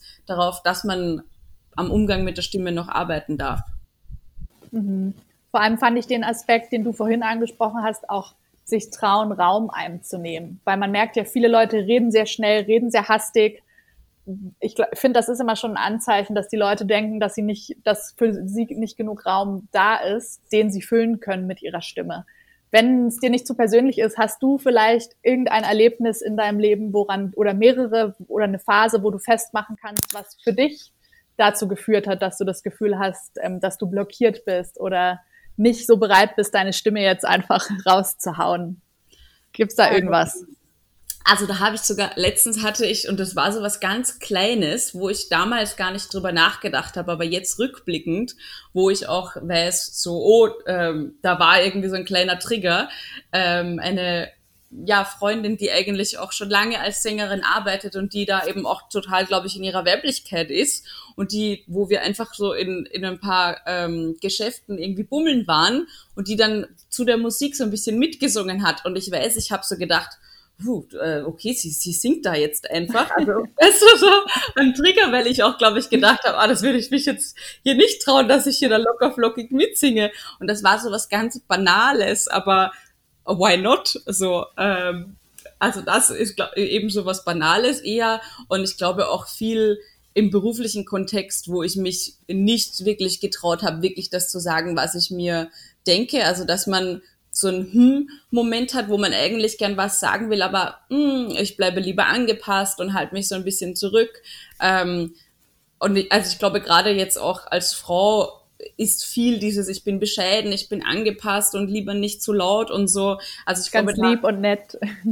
Genau, äh, lieb und ja. nett und ja nicht sagen, was mir wirklich gerade durch den Kopf geht. Ähm, das ist, wo ich, glaube ich, viel aus aus dem Bhakti-Yoga auch immer noch ziehen werde. Ähm, das ist jetzt nicht so, dass ich da schon angekommen bin. Da gibt es immer noch viele Momente, wo ich merke, dass ich mich vielleicht selber da so ein bisschen übergangen habe, weil ich nicht äh, den Moment ergriffen habe und für mich, also mit meiner Stimme mich eingesetzt habe. Und ich glaube, das ist aber, also wir brauchen das, die Stimme ist das, wo wir eben äh, ja, uns zum Ausdruck bringen und in so einem Moment eben für unsere Werte auch was aussprechen können. Und ich, ich glaube, da habe ich mich viel zu oft selbst übergangen und habe eben auch kein Nein gesagt, äh, vielleicht auch kein Ja, aber habe halt die Sachen so angenommen und hinterher dann gemerkt, oh, mir geht's total schlecht damit, warum habe ich eigentlich nichts gesagt? Ähm, also ja, ich, äh, ich habe jetzt keinen so einen konkreten Moment irgendwie im Kopf, aber viele Dinge, die sich da halt irgendwie über die Jahre auch angestaut haben, wo ja, wo ich mich, glaube ich, da selber nicht so zum Ausdruck gebracht habe und mich damit auch selber übergangen habe und dann dann eben hinterher gemerkt habe, okay, mir geht's nicht gut damit. Wie kann ich das beim nächsten Mal anders machen, eben indem ich viel früher schon ehrlich sage, was mich da gerade vielleicht beschäftigt auch. Und ich glaube, man ähm, manchmal oder ich zum Beispiel ähm, weiß vielleicht noch gar nicht, was stört mich gerade daran oder was, weil ich mir ja auch erst klar werden muss darüber, was da gerade irgendwie für Emotionen wirken, aber dass man auch mal aussprechen darf, okay, äh, irgendwas arbeitet gerade, ich weiß es noch nicht, aber ich will auch noch nicht final jetzt irgendwie eine Entscheidung treffen, dass man sich das auch offen hält, glaube ich, ja.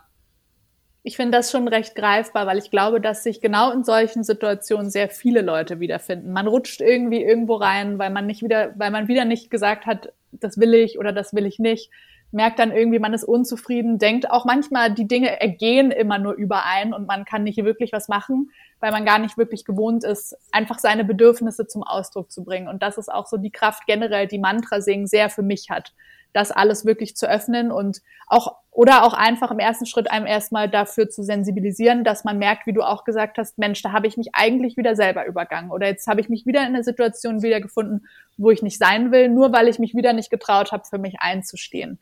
Das geht auch so ein bisschen, finde ich, mit dem Selbstwert und der Selbstliebe einher, die man kultiviert, finde ich, durch diese Mantra-Praxis. Und jetzt habe ich vergessen, was ich noch sagen wollte. Jetzt ist mir wieder entfallen. Na egal, fällt mir wieder ein. Ähm, wollen wir vielleicht nochmal über Mantren im Allgemeinen sprechen? Vielleicht fragen sich auch viele noch, die wirklich davon noch gar nichts gehört haben, was ist denn jetzt genau eigentlich ein Mantra? Können wir das nochmal mhm. in so ein paar Sätzen zusammenfassen? Also Mantra, ähm, so das Wort aus dem Sanskrit bedeutet eigentlich ein Instrument für den Geist, ein Werkzeug für den Geist, also etwas, mit dem wir eben mit unserem Geist arbeiten können. Und ähm, jetzt gerade eben zum Beispiel von der Meditation gedacht, einfach, ich glaube, viele, die deinen Podcast hören, haben wahrscheinlich schon mal probiert zu meditieren und wissen, es ist an manchen Tagen ein bisschen einfacher, an anderen vielleicht schwieriger, weil viele Gedanken da sind. Und mit einem Mantra haben wir eben auch etwas, mit dem der Geist arbeiten kann, mit dem wir ihn dann zur Ruhe bringen können, auf das sich eben der Geist fokussieren kann. Also dass wir dann gedanklich wiederholen oder eben auch wirklich aussprechen und so eben eine gewisse Ruhe reinbringen. Und ähm, gerade eben diese Jahrtausende alten überlieferten, überlieferten Mantras, die ja, also bei denen klar ist, dass die eine positive Wirkung auf unseren Geist oder auf unser ganzes System haben, ähm, also dass man die, die kann man ja auf jeden Fall nutzen. Ich meine, heutzutage werden auch viel Affirmationen eben genutzt, aber das also ja eben ein Werkzeug wirklich, um diese Ruhe in unseren Geist zu bringen. Und ich ich finde halt eben besonders dann nochmal, weil die ja früher auch immer mündlich überliefert worden sind, ähm, mit denen eben auch mündlich zu arbeiten und halt diese Vibration da auch zu spüren. Also klar, ähm, mit einer deutschen Affirmation zu arbeiten, das hat auch eine tolle Wirkung auf mich, aber die, also dieses, die, diese Mantren, die sind viel älter als ich und ähm, auch so diesen Weg, der da schon dahinter ist, zu sehen und irgendwie das zu spüren, wie lange das schon übertragen worden ist, hat, finde ich, nochmal eine, eine besondere Wirkung auch. Ich finde es schön, dass du nochmal ansprichst den Unterschied zwischen Mantra und Affirmation, weil das oft in einen Topf geworfen wird. Und wie du sagst, das ist eben tatsächlich nicht das Gleiche. Klar, man kann mit einer Affirmation arbeiten, wie man mit einem Mantra arbeitet, aber ein Mantra tatsächlich ist einfach Jahrtausende Jahre alt und diese Worte haben eine ganz bestimmte Vibration, mit der sie aufgeladen sind, plus noch dadurch einfach kosmisch aufgeladen, dadurch, dass über Jahrtausende Menschen damit arbeiten, mit dieser Energie, die dann einfach sich auch multipliziert. Und ich glaube, das wissen viele nicht, dass es wirklich, man kann sagen, was Heiliges ist sozusagen, mit dem man dort arbeitet. Und deswegen finde ich das gut, dass du den Unterschied nochmal angesprochen hast, dass ähm, man sich schon dessen bewusst sein soll, dass das zwei unterschiedliche Dinge sind und nicht alles Mantra genannt werden darf. Ja. Was nicht heißt, dass Affirmationen nicht funktionieren. Das ist halt einfach, das ist halt einfach nochmal ein bisschen was anderes, für mich zumindest. Ja, ja, ja, ja, genau. Also ich glaube, mit den Affirmationen eben auch arbeiten, um den Glaubenssätze irgendwie im Geist aufzulösen, und das funktioniert alles wunderbar, aber das Mantra hat eben diese, ja, diese Schwingung, diese Energie, die halt schon ja, ja über Jahrtausende so übertragen wird. Und ich glaube, also ja, das ist einfach nochmal was anderes, dieser Imprint, den, diese, diese Vibrationsimprint, den ein Mantra hat und was eben diese Affirmation macht. Also ohne die Affirmation schlecht zu machen wollen, aber es sind einfach so zwei unterschiedliche Sachen und die kann man ja auch wunderschön miteinander irgendwie kombinieren, dass man mit einem Mantra arbeitet, aber eben auch eine Affirmation irgendwie dann in einem sehr meditativen Zustand, nachdem man mit dem Mantra gearbeitet hat, dann nochmal im Unterbewusstsein festigt. Also das, das eine schließt das andere nicht aus, aber es ist eben nicht ähm, dasselbe, ja. Ich finde, ähm, eine Affirmation kann auch ein schöner Einstieg sein, um später mit Mantren zu arbeiten. Ich benutze das oft, wenn ich Yoga unterrichte, ähm, wenn ich das Gefühl habe, dass Schüler sich da noch nicht so rantrauen an diese Mantren-Sache. Es gibt ja oft Leute, die durch diese körperlichen Asanas zum Yoga finden und für die ist das dann manchmal einfach zu viel, wenn man dann direkt mit einem Mantra kommt und weil das dann ein bisschen zu spirituell oder religiös vielleicht für den Anfang ist und einfach überfordert sein kann, weil das alles löst ja auch eh schon viel in einem aus und man will sich, man muss sich ja wohlfühlen und will einen sicheren Raum kreieren. Und dann merke ich, okay, jetzt arbeite ich einfach erstmal mit Affirmationen mit den Schülern. Genau, bis man dann merkt, okay, wir sind jetzt bereit, ähm, wir gehen jetzt mal in die Mantren über und schauen einfach mal und probieren das mal aus. Das finde ich, finde ich, ist immer so eine schöne Herleitung, um auch ähm, für Yoga-Schüler verständlich zu machen, ähm, wohin es gehen kann, wenn man mit einem Mantra arbeitet, wenn man sich da vorher noch nicht so richtig rangetraut hat.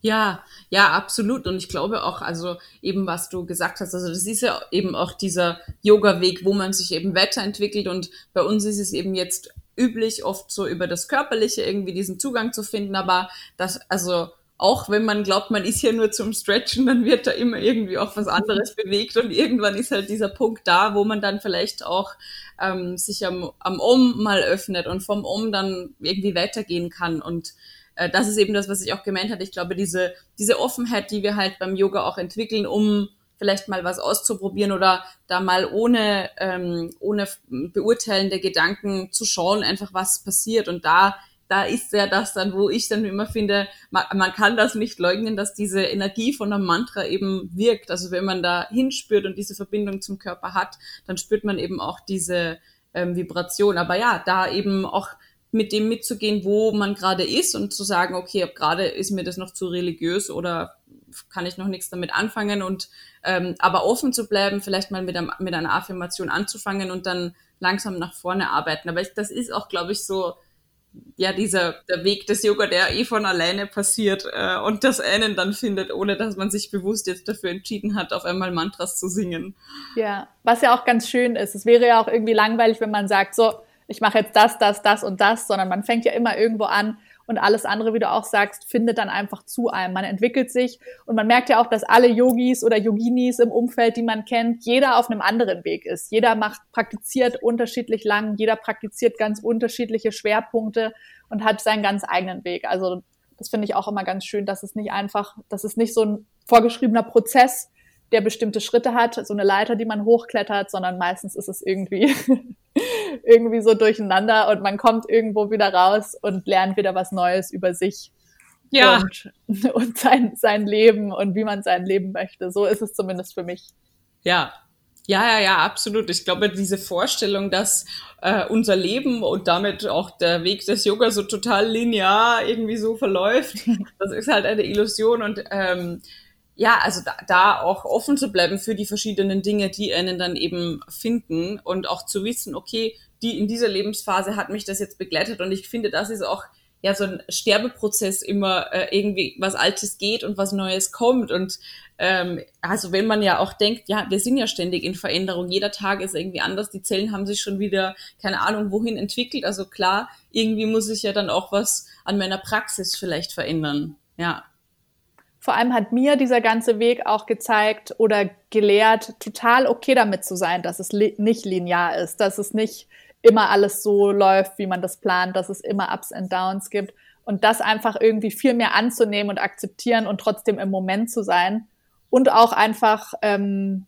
mit vielleicht negativen Energien oder Emotionen zu sein oder Trauer und sonstiges. Und wie du auch vorhin gesagt hast, es nicht runterzudrücken, so wie es eigentlich so ein bisschen das Modell in unserer Gesellschaft ist, weil wir funktions- und leistungsfähig sein müssen, wo natürlich Emotionen immer im Weg sind. Wenn wir irgendwie eine wichtige Präsentation haben oder so, will man natürlich einfach fokussiert sein und gedanklich nicht abgelenkt sein. Und das hat mir total gezeigt, dass all das total okay ist, dass das überhaupt nicht falsch ist. Und dass nur weil mich das abhält, vielleicht davon einen perfekten Job an dem Tag zu machen, heißt es das nicht, dass es nicht okay ist. Und eben auch, ähm, vor allem durchs Mantra-Singen habe ich auch gelernt, damit einfach zu sitzen mit den Gefühlen. Das wirklich in mir hochkommen zu lassen. Selbst wenn man, wie du auch vorhin gesagt hast, nicht weiß, was ist. Und oft weiß man es ja nicht. Man merkt nur, irgendwas ist schon wieder los. Kann es vielleicht an irgendwas festmachen, aber weiß gar nicht genau, was ist es jetzt für ein Gefühl, was es wird. Weil es gibt ja oft so Grundgefühle, die man dann vielleicht auch durch Wut oder sowas wieder, wieder ähm, überschreibt sozusagen. Aber das eigentliche, ähm, das eigentliche Gefühl ist vielleicht Scham oder so, aber es kanalisiert sich dann in einem so, weil man es nicht einordnen kann und nicht weiß, damit umzugehen, dass man es selber auch in eine ganz andere Richtung presst. Deswegen finde ich es auch immer gut, wirklich mal zu sitzen, hinzuhören, ganz ruhig zu sein und einfach mal zu gucken, was hochkommt, ohne zu sagen, okay, mir ist das und das passiert und das und das finde ich super blöd und deswegen bin ich jetzt wütend, sondern mal zu gucken, okay, was ist vielleicht wirklich der Grund? Warum hat es mich so gereizt? Was hat es was hat es mir vielleicht gezeigt, was hat es in mir ausgelöst und da hat mir die Mantra-Praxis auch total geholfen. Auch einfach, vor allem auch die Arbeit mit den Klängen, auch ähm, die Ruhe auszuhalten. Auch die Ruhe auszuhalten, wenn ich weiß, mir geht's eigentlich nicht gut. Und das ist ja immer der Moment, wo man sich sehr gern ablenkt, rausgeht, feiern geht oder sich einfach mit Freunden zum Essen trifft. Nur nicht allein sein und irgendwie was spüren. Und das hat mir ähm, die Arbeit mit den Mantras und mit den Klängen total gezeigt. Einfach okay zu sein, in diesem Ruhezustand und dann einfach auch zu gucken, was passiert und vor allem ja auch gezeigt, dass wir alle stark genug sind, das auch auszuhalten, egal wie schlimm und wie schwer die Emotionen sind und Gefühle, die in einem hochkommen. Hm.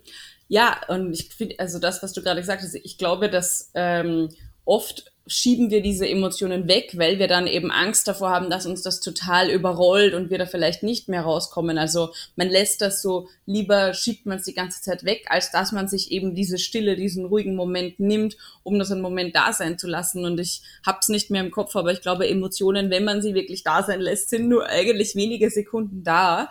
Und ähm, das ist auch, was ich so im beim Mantra singen, beim Bhakti Yoga gefunden habe, ist dieses Vertrauen, dass alles trotzdem in die richtige Richtung weitergeht. Also auch wenn, wenn ich da, wenn ich am Harmonium sitze und eigentlich gerade schwierige Emotionen da sind, dann ist da immer ein gewisses Urvertrauen, das ich auch damit gestärkt habe, dass das gerade dazugehört.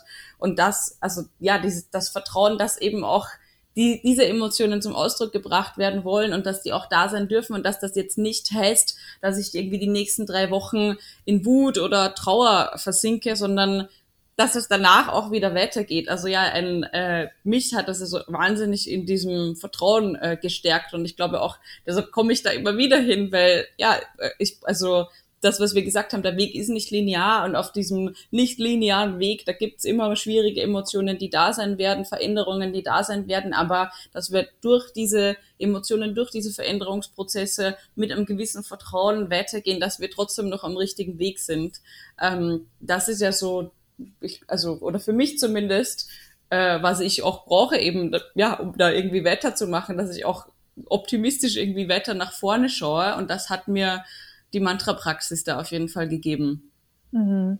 Und ich glaube, was man auch immer gerne vergisst, dass es auch positive nicht ohne negative Gefühle geben würde. Also es ist nun mal so dieses duale System, wo halt wirklich immer beide Pole existieren. Und ich glaube wirklich, dass die Kunst zu verstehen ist, wie ich mich dadurch navigiere und wie ich vielleicht auch diese negative Seite, das klingt jetzt vielleicht irgendwie ein bisschen paradox, aber genießen lerne im Sinne von, okay, es, hier ist irgendwas nicht in Ordnung und das zeigt mir ja oft, dass in mir irgendwas nicht in Ordnung ist. Vielleicht bin ich in einer Situation, die mir nicht gut tut. Vielleicht triggert mich irgendwas. Ich habe irgendwelche Glaubenssätze, die ich noch auflösen kann, woran ich arbeiten kann. Irgendwas, ich lerne immer irgendwas Neues über mich sozusagen in diesen Situationen oder in, über die Lebensumstände, in denen ich mich befinde, die vielleicht gar nicht die richtigen sind. Auch wenn, wenn ich dachte, okay, das ist das, was ich haben will und wo ich hin will. Und dann finde ich es immer ganz schön, da auch einfach so offen ranzugehen und diese Emotionen, nur weil wir sie negativ nennen, nicht negativ zu konnotonieren, sozusagen. Klar, es ist kein positives Gefühl, aber es heißt nicht, dass die Situation an sich schlecht ist, nur weil es mir gerade passiert und es nicht, sich nicht so gut anfühlt, sondern gerade diese Situationen halten ja immer sehr viel für einen bereit, so dass es am Ende, habe ich bei mir zumindest gemerkt, mir eigentlich immer noch besser geht, dass ich wieder das Gefühl habe, ich kann ich kann wieder viel glücklicher sein als vorher oder durch das Singen zum Beispiel, ich kann mich wieder viel mehr ausdrücken. Ich habe das Gefühl, ich stehe wieder viel mehr für mich ein. Und das ist immer so dieses, wo man immer so platt sagt, oh, was dich nicht umbringt, macht dich stärker.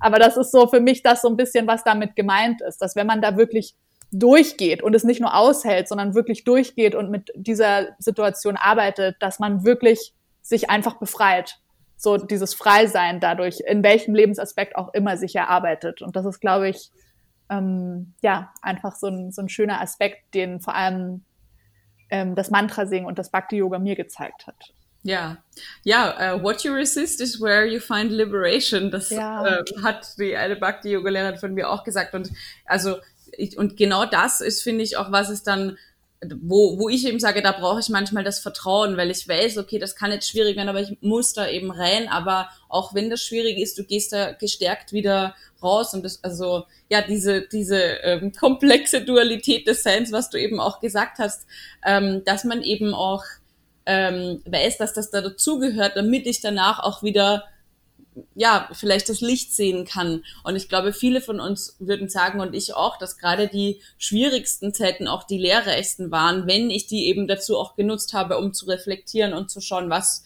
was habe ich daraus gelernt und wie kann ich das jetzt wieder anwenden und also ja, äh, da, da, deshalb ist auch, finde ich, für mich das, das Purnamida-Mantra ähm, gerade eines, das ich so total spannend finde, weil es eben auch sagt, ähm, das Ganze ist ganz, auch wenn wir was vom Ganzen wegnehmen. Also es bleibt immer ganz und ich finde, das ist auch so, wenn man das auf uns zurücklegt, wir sind immer genug, wir sind perfekt so, wie wir sind, aber gleichzeitig sind wir auch immer in einem Veränderungsprozess und wollen es natürlich auch weiterentwickeln. Also ich muss mich zwar oder ich möchte mich annehmen, wie ich bin und ich darf mich lieben, so wie ich bin, aber gleichzeitig darf ich ja auch Wünsche haben, was in meinem Leben zu verändern und in Zukunft anders zu machen. Also so, ja, diese Dualität eben, die dann trotzdem gleichzeitig da ist. Ähm, das finde ich total spannend und das mhm. ist das, woran mich das eben auch immer wieder erinnert, wenn ich irgendwie dieses Mantra singe, dass ich zwar mich äh, annehme und liebe so wie ich bin, aber eben trotzdem auch in einem Veränderungsprozess stecke. Und diesen Veränderungsprozess, egal wie schwer oder negativ er sich vielleicht in dem Moment anfühlt, mir dann eben auch wieder die Kraft gibt, um weiterzugehen und da mit Vertrauen so durchzusegeln, sage ich mal. Mhm. Mhm. Ja, total schön, dass du es ansprichst, so dieser Aspekt des Akzeptierens, aber trotzdem auch natürlich den Wunsch haben zu können, sich weiterzuentwickeln und zu wachsen. Und ich glaube, man muss einfach immer nur darauf achten, dass man bei diesem sich weiterentwickeln und wachsen keine Bedingung dran knüpft und nicht sagt, okay, wenn ich hier bin, dann bin ich endlich glücklich, sondern ich bin auch glücklich, wenn ich hier bin und wenn ich hier bin, bin ich genauso glücklich. Also es ändert sich nichts an dem Zustand, außer dass ich gewachsen bin und wieder was Neues über mich gelernt habe.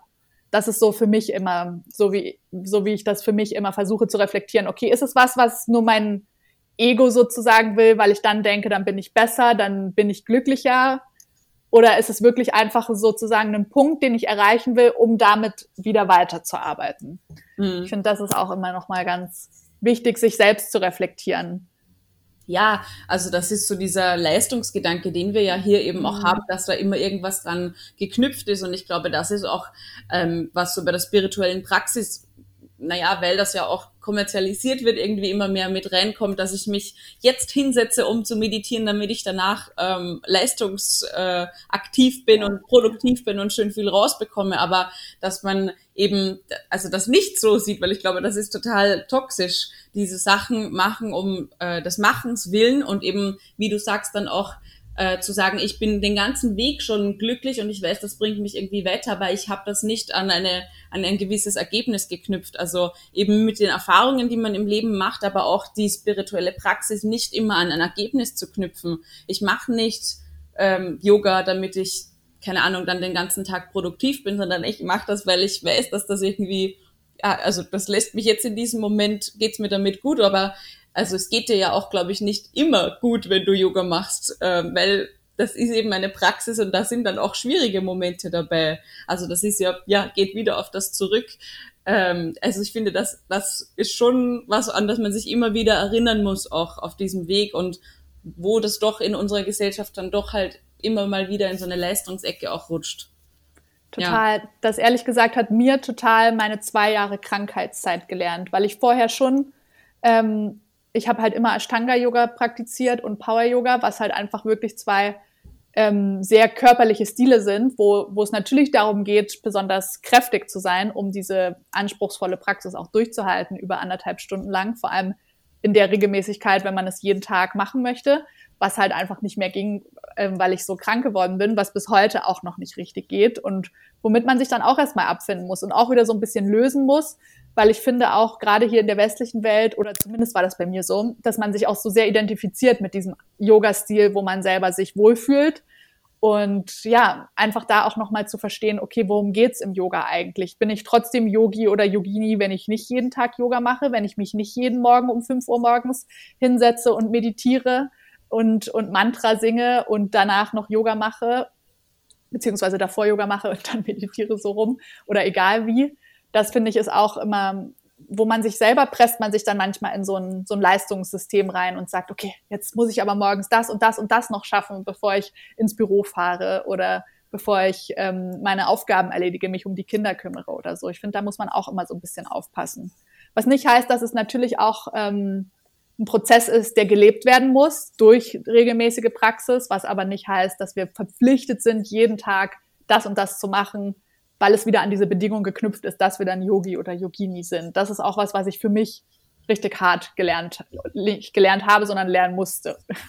Ja, ja, äh, ja da habe ich auch ein sehr schönes Bild, mit dem habe ich irgendwie vor zwei Wochen bei der Meditation gearbeitet, so diese spirituelle Praxis ob das jetzt Yoga oder was auch immer oder dieser bewusste Lebensstil, wie ein Garten zu sehen, wo ich diese Samen sehe. Und natürlich, die wollen jeden Tag gegossen werden und vielleicht muss ich da auch mal schauen, ob sich die Wurzeln gut ausbreiten können, aber ich kann das eben nicht kontrollieren. Du hast dann eine Tomate, die wächst schneller und eine, die wächst halt ein bisschen langsamer. Und ähm, ich kann auch mal einen Tag auslassen mit dem Gießen, aber gerade wenn dann ein heißer Tag ist, dann muss ich vielleicht mehr gießen. Also ich finde, das hat das, dieses Bild hat für mich total Sinn gemacht, ähm, weil du pflegst diesen Garten, weil du ja auch glaubst, dass du irgendwann was vielleicht ernten kannst, aber du weißt es auch nicht und du kannst es nicht kontrollieren. Du kannst da halt nur regelmäßig irgendwie deine Energie reingeben und ähm, ja, und trotzdem weißt du aber nicht, ob wirklich das rauskommt, was du denkst. Und du kannst, also ja, du, du kannst das nicht, ja, nicht kontrollieren und musst dann einfach schauen. Und ja. ähm, was du eben auch gerade gesagt hast, finde ich auch interessant. Also, dass man sich so sehr dann identifiziert mit, es muss immer genau dieses körperliche Yoga sein. Äh, und das ist, glaube ich, was ich auch gemeint habe, so der, der Yoga-Weg, der so vielseitig ist. Also, wie lebe ich das Yoga jetzt wirklich? Ist das nur, nur durch diese körperliche Praxis oder lebe ich das auch wirklich im Alltag? Habe ich das von der Matte integriert und hänge ich dann, also bin ich abhängig davon, dass ich immer diese 90 Minuten Praxis habe oder kann ich das eben auch anders leben? Ja. Ja, total. Und ich glaube, das kennt wahrscheinlich jede und jeder Yoga-Praktizierende, dass es immer mal so, ein, so eine Stelle im Leben geht, wo es mit dieser Yoga-Praxis, so wie man selber sozusagen den Einstieg gefunden hat oder worin man gerade steckt, irgendwann einfach aus irgendeinem Grund nicht mehr weitergeht. Und das sind, glaube ich, immer die Momente, die einem dann zu anderen Sachen führen. Das war für mich dann zum Beispiel auch die Arbeit, die mich zum Sound geführt hat, mit den Klangschalen, mit dem Gong, die Mantra-Praxis wieder aufgenommen zu haben. Und das finde ich dann immer total schön. Und ich finde deinen Vergleich mit dem Garten auch so schön. Das Einzige, was man mit Sicherheit weiß oder lernt in dem Prozess, dass man einfach vertraut man vertraut einfach daraus, dass, dass am Ende alles gut wird sozusagen oder irgendwas, irgendwas kommt oder dass es da immer dieses Licht gibt und man einfach gehalten ist sozusagen. Ja. Ja. Ja.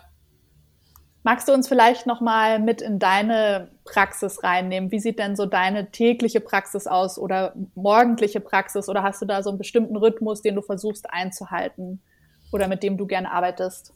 Ähm, also die tägliche Praxis, die äh, da wirklich fest ist, ist eben die Meditation mit der Maler und Journaling. Das ist das, was ich so äh, wirklich morgens irgendwie als erstes auch mache. Und ähm, dann später eigentlich in Tag rein habe ich die, die Mantra-Praxis ähm, mit dem Harmonium. Das ist auch oft, weil einfach die Stimme noch sehr viel Liebe braucht, wenn man morgens übt. Also oft äh, übe ich auch am Abend, einfach weil die Stimme da schon mal aufgewärmt ist. Ähm, ich meine, gerade jetzt so die letzten drei Monate habe ich wirklich auch angefangen, dass ich viele Stimmübungen mache. Das heißt, es ist nicht, nicht immer, immer total meditativ, weil das ja auch, ja, also gerade die Stimmübungen zum Beispiel Pferdelippen sind oder so Sirenengeräusche, was eben auch ganz lustig sein kann.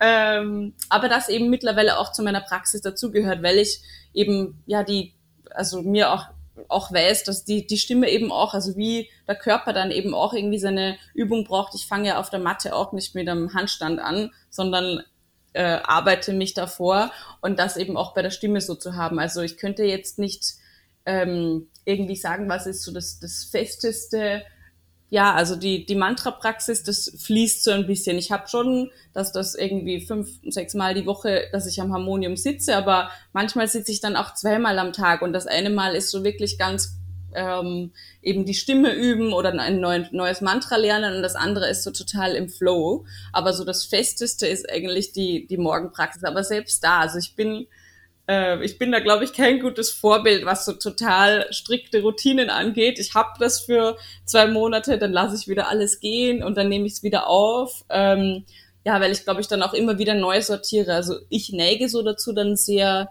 festzuhalten, also eben zu kontrolliert auch äh, zu werden mit, mit Routinen. So war das früher. Und jetzt habe ich mir das eben auch erlaubt oder erlaube ich mir das auch regelmäßig, dass ich sage, okay, nee, heute heute lasse ich das mal sein und also, dass ich wirklich nur das das mache, was sich für mich gerade gut anfühlt und ich das nicht mache, weil das ein To-Do auf meiner Routinenliste ist sozusagen. Ja. Ja, das verstehe ich. So geht's mir auch. Ich war auch immer so, dass ich so sehr versuch, also versucht habe, dran festzuhalten und mich dann auch immer so richtig gedanklich gegeißelt habe, wenn es dann nicht geklappt hat, weil ich dachte, ja, das geht nicht, du musst es machen. Und indem man sich drüber ärgert, ist die Energie sozusagen, wird immer schlechter und dunkler, so dass man es am nächsten Tag auch nicht macht, weil man gar nicht bereit dafür wäre, sich so, so dorthin zu setzen und an sich zu arbeiten. Und dann habe ich, das habe ich auch extrem gelernt, da einfach loszulassen und für eine Weile was zu machen und dann vielleicht auch mal gar nichts zu machen und dann wieder zu gucken, okay, was kommt denn jetzt zu mir? Was, worauf habe ich eigentlich Bock? Was ist jetzt meine neue Praxis? Und da, also klar, das ist mal, mal ähm, besser und mal schlechter, aber ich glaube, das ist immer ganz wichtig zu verstehen, dass man selber einfach sich gar nicht so hohe Ziele stecken muss, weil es gar nicht darum geht, irgendwas, irgendein Ziel zu erreichen. Sondern man macht das ja wirklich für sich und für sein Wohlergehen. Und wie du auch vorhin schon sagtest, nicht dazu, um besonders produktiv zu sein am Tag oder um besonders ruhig zu sein. Das sind halt alles nette Nebeneffekte, dass man vielleicht nicht so von äußeren Umständen beeinflusst wird, aber das ist nicht eigentlich nicht das Ziel. Ja, ja, mein Learning war da eigentlich immer, dass die Dinge, die mir Freude bereiten, die kommen auch von alleine wieder zurück. So, äh, weil das war immer so, oh, wenn ich jetzt aufhöre zu meditieren, dann werde ich das nie wieder anfangen. Und so, ich muss dann, ich muss mich da jetzt hinsetzen und eben wie du es, also so total, ähm, ja, so kontro kontrolliert und eben auch nicht mehr aus der Freude heraus. Und damit geht's mir dann ja auch gar nicht gut, wenn ich mich da zwinge, dahin, mich hinzusetzen oder so. Und eigentlich war die Angst immer unbegründet, weil die Dinge sind immer wieder gekommen da, wo ich sie gebraucht habe. Also klar, ich glaube schon, dass es auch ähm, Disziplin braucht. Und ich weiß auch, dass gerade dann, wenn man irgendwie viel Chaos im Leben hat, dann ist das oft schwierig, sich da hinzusetzen. Ich meine, ich äh, glaube jetzt einfach, weil ich das, die, die Sachen schon viele Jahre mache, fällt mir das leichter, dass ich dann weiß, okay, also du hast, willst dir gerade die Zeit nicht nehmen, aber du weißt auch, dass dir das gerade gut tun würde. Das ist, glaube ich, schon so auch ein Gefühl dafür zu entwickeln. Ähm, das ist vielleicht als Anfänger noch irgendwie schwieriger, wenn man noch ja sich auch sehr schwer tut mit Meditation jetzt zum Beispiel. Ähm, aber eben für mich ist es dann eher dieses, dass ich zu kontrolliert werde, aber dass ich das Vertrauen habe und weiß jetzt, dass die Sachen wieder kommen, wenn sie auch kommen sollen, dass ich mir da auch so ein bisschen einen Flow ähm, erlauben darf. Und ich glaube, da war ich viel zu starr früher immer ähm, und habe viel mehr daraus mitgenommen, eben zu, im Vertrauen zu bleiben und zu wissen, dass die Dinge dann wieder kommen, wenn ich sie auch brauche. Ich glaube, damit können sich viele ähm, identifizieren. Das ist, glaube ich, der Prozess, den viele am Anfang machen. So dieses erstmal die eigene Praxis finden, dann vielleicht ähm, einfach zu starr daran festzuhalten und dann auch einfach lernen, damit umzugehen, okay, was passiert, wenn ich es nicht mehr regelmäßig mache? Wie geht's mir damit? Und ist das überhaupt die Praxis, die für mich passt? Also ich finde es auch schon wichtig, ähm, dass man Disziplin hat. Das gehört auf jeden Fall dazu, weil hätten wir die nicht, würden wir es am Ende gar nicht machen. Aber es ist, wie gesagt, dieser schmale Grad zwischen Disziplin und sich sozusagen selber nicht zu geißeln, dadurch, dass man sich die Messlatte zu hoch steckt, weil man denkt, uh, ich muss 20 bis 30 Minuten meditieren, weil 10 bis 15 Minuten, das ist viel zu wenig oder so. Ja. Ich finde, da habe ich auch gemerkt, da kann ich ruhig auch mal einfach gucken, wie geht's mir heute? Was, was brauche ich heute? Dann meditiere ich halt vielleicht nur 10 Minuten und singe dafür, singe dafür eine Stunde oder meditiere eine halbe Stunde und singe fünf Minuten oder so. Also das kann man ja auch immer so ein bisschen einfach mit seinem Körper, seinem Geist und seiner Seele sozusagen auch mal in die Kommunikation gehen und jeden Morgen sagen, fragen, okay, was brauchst du, was brauchst du und was brauchst du heute? Und ja. nicht, nicht immer so ein starres Muster verfolgen. Und ich glaube, das ist, habe ich gemerkt, für mich einfach so bisher der Weg, wo ich mich am freisten fühle, sagen wir es so. Ja, und ich glaube, also diese Kommunikation mit sich selbst, ich, äh, das braucht, glaube ich, auch ein gewisses Vertrauen, dass ich weiß, was ich eigentlich brauche.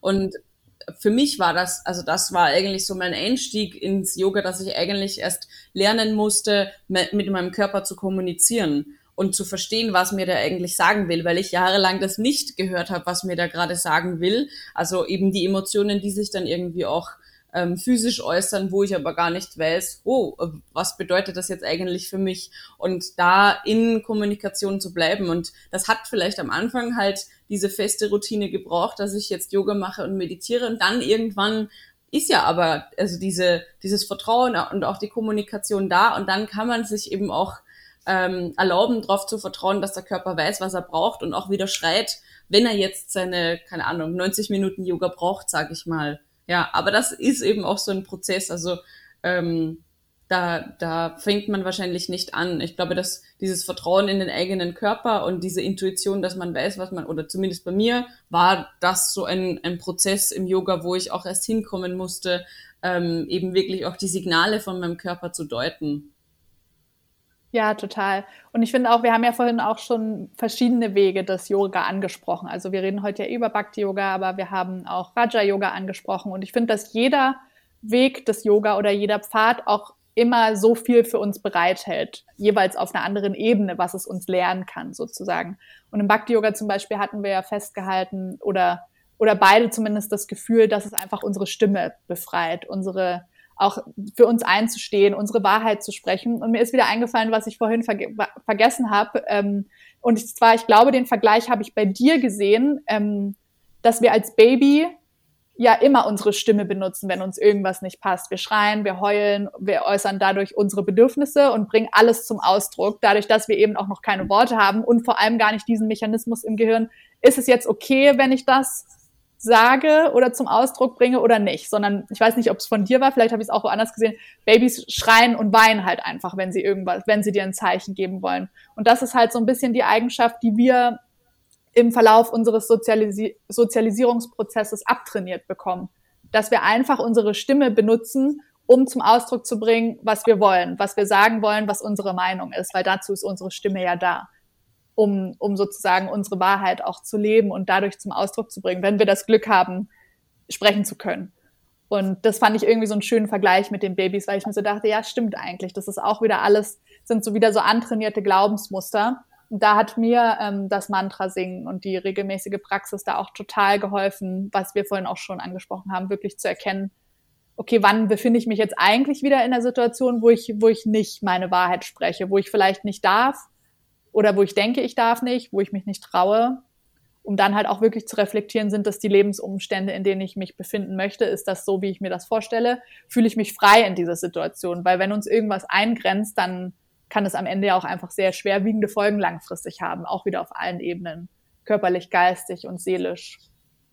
Ja, ähm, der Vergleich ist nicht von mir, aber ich finde, äh, es passt sehr gut. Und ähm, ich glaube eben auch, dass, also wenn wir dann lernen, die Stimme wieder doch für uns einzusetzen, was wir uns ja abtrainiert haben, dann schenkt uns das auch wahnsinnig viel Selbstvertrauen, was man ja oft eben nicht hat. Also eben so dieses Raum einnehmen heißt ja auch immer, okay, ich traue trau mich da nicht so richtig rein. Ich vertraue irgendwie nicht darin, dass das okay ist, dass ich ausspreche, was ich sage. Sei es jetzt, weil ich mich damit zeige oder weil ich jemand anderen damit verletze. Und ich glaube aber, dass ähm, wir eben unsere Stimme sehr wohl dafür einsetzen können, unsere Bedürfnisse zu kommunizieren, ohne dass wir jetzt irgendwie jemand anderen auf den Schlips treten, sage ich mal, weil man ja auch, also wenn man das wirklich jetzt aus der eigenen Bedürfnisperspektive ähm, sagt, dann hat eigentlich immer jeder Verständnis dafür. Also so bei mir, ich war eigentlich immer jemand, der sich den Kalender komplett voll macht und dann nie irgendwo Nein sagt, obwohl mich das schon total gestresst hat. Aber jeder hat eigentlich, so von den Freundinnen jetzt gerade auch, wenn ich davon da denke, jeder hat eigentlich Verständnis dafür, wenn ich sage, du, es wird mir gerade alles zu viel, können wir uns vielleicht ein andermal treffen. Damit verletze ich nicht die andere Person, sondern ähm, kommuniziere ja eben auch klar meine Bedürfnisse und ich glaube, das ermöglicht ja auch der anderen Person dann wieder, dass sie auch die, die Offenheit äh, haben kann, ihre Bedürfnisse zu kommunizieren. Ähm, also eben, indem wir diesen Raum einnehmen, auch unsere Wahrheit zu sprechen, geben wir ja auch anderen die Möglichkeit, ihre Wahrheit zu sprechen und dann hat man ja auch eine, wieder eine viel tiefere Verbindung, so. Genau, und ich finde auch, ähm, dass wirklich immer wichtig ist, die Intention dahinter. Ist diese Intention einfach nur Selbstwertgefühl und Selbstliebe, dann kann ich damit gar niemanden verletzen, wenn ich das zum Ausdruck bringe. Wie du auch gesagt hast, das ist dann immer eine Sache, die immer Verständnis finden wird. Und wenn nicht, dann muss man da vielleicht auch wieder reflektieren, okay, warum hat die, diese Person kein Verständnis dafür, dass, dass ich sozusagen ähm, einfach nur gucken will, dass es mir gut geht. Und das ist dann auch wieder so eine Situation, die einem irgendwie was lehrt über diese Lebensumstände, in die wir uns befinden. Ja. Ja. In dieses, da könnten wir jetzt stundenlang drüber reden, glaube ich, über diese Kleinigkeiten. Lass uns doch vielleicht noch mal ein Thema ansprechen. Du hast schon die äh, Meditation mit den Malerketten angesprochen, die du ja auch selber anfertigst. Sollen wir vielleicht da noch kurz mal einfach ein bisschen einsteigen? Okay, wie kann ich denn mit so einer Malerkette meditieren? Warum sind sie aus Edelsteinen oder ähm, Hölzern gefertigt und warum sind Malerketten so, wie sie sind. Vielleicht können wir das nochmal kurz mhm. abhandeln. ähm, also die, die, ähm, ja, die Malers sind wie so eine Art Gebetskette ja im Buddhismus oder im Hinduismus. Und ähm, sie haben 108 Perlen immer, weil ja eben die 108 auch eine wahnsinnig ähm, bedeutungsreiche Zahl im Yoga ist, ähm, aus verschiedenen Gründen. Ich könnte gar nicht alle nennen, aber von irgendwie 108 Versen in verschiedenen Schriften zu ähm, der Zahl 1, 0 und 8. Also da, ich habe schon so viel gelesen, dass ich eigentlich selber ähm, gar nicht sagen könnte, was jetzt so das eine ist, aber sie haben immer genau 108 Perlen und eben diese 108 Mal, äh, die wir dann eben auch zum Beispiel ein Mantra wiederholen. Dadurch kann das eben auch diese kraftvolle ähm, Energie komplett entwickeln. Ähm, mit den Steinen, also die Hellsteine haben ja eben auch nochmal alle ihre eigene Wirkung. Äh, also jedes Element, das irgendwie ja was, was anderes ähm, für sich hat, eben zum Beispiel auch Holz, das irgendwie gleich so eine gewisse Naturverbundenheit auch ausstrahlt und ähm, gewisse Steine, die dann eben vielleicht eher was Beruhigenderes haben oder eher was Aktivierenderes. Ähm, und da finde ich, kann man dann eben auch immer für sich selber schauen, was ist es gerade, was mich in meiner Lebenssituation auch begleitet.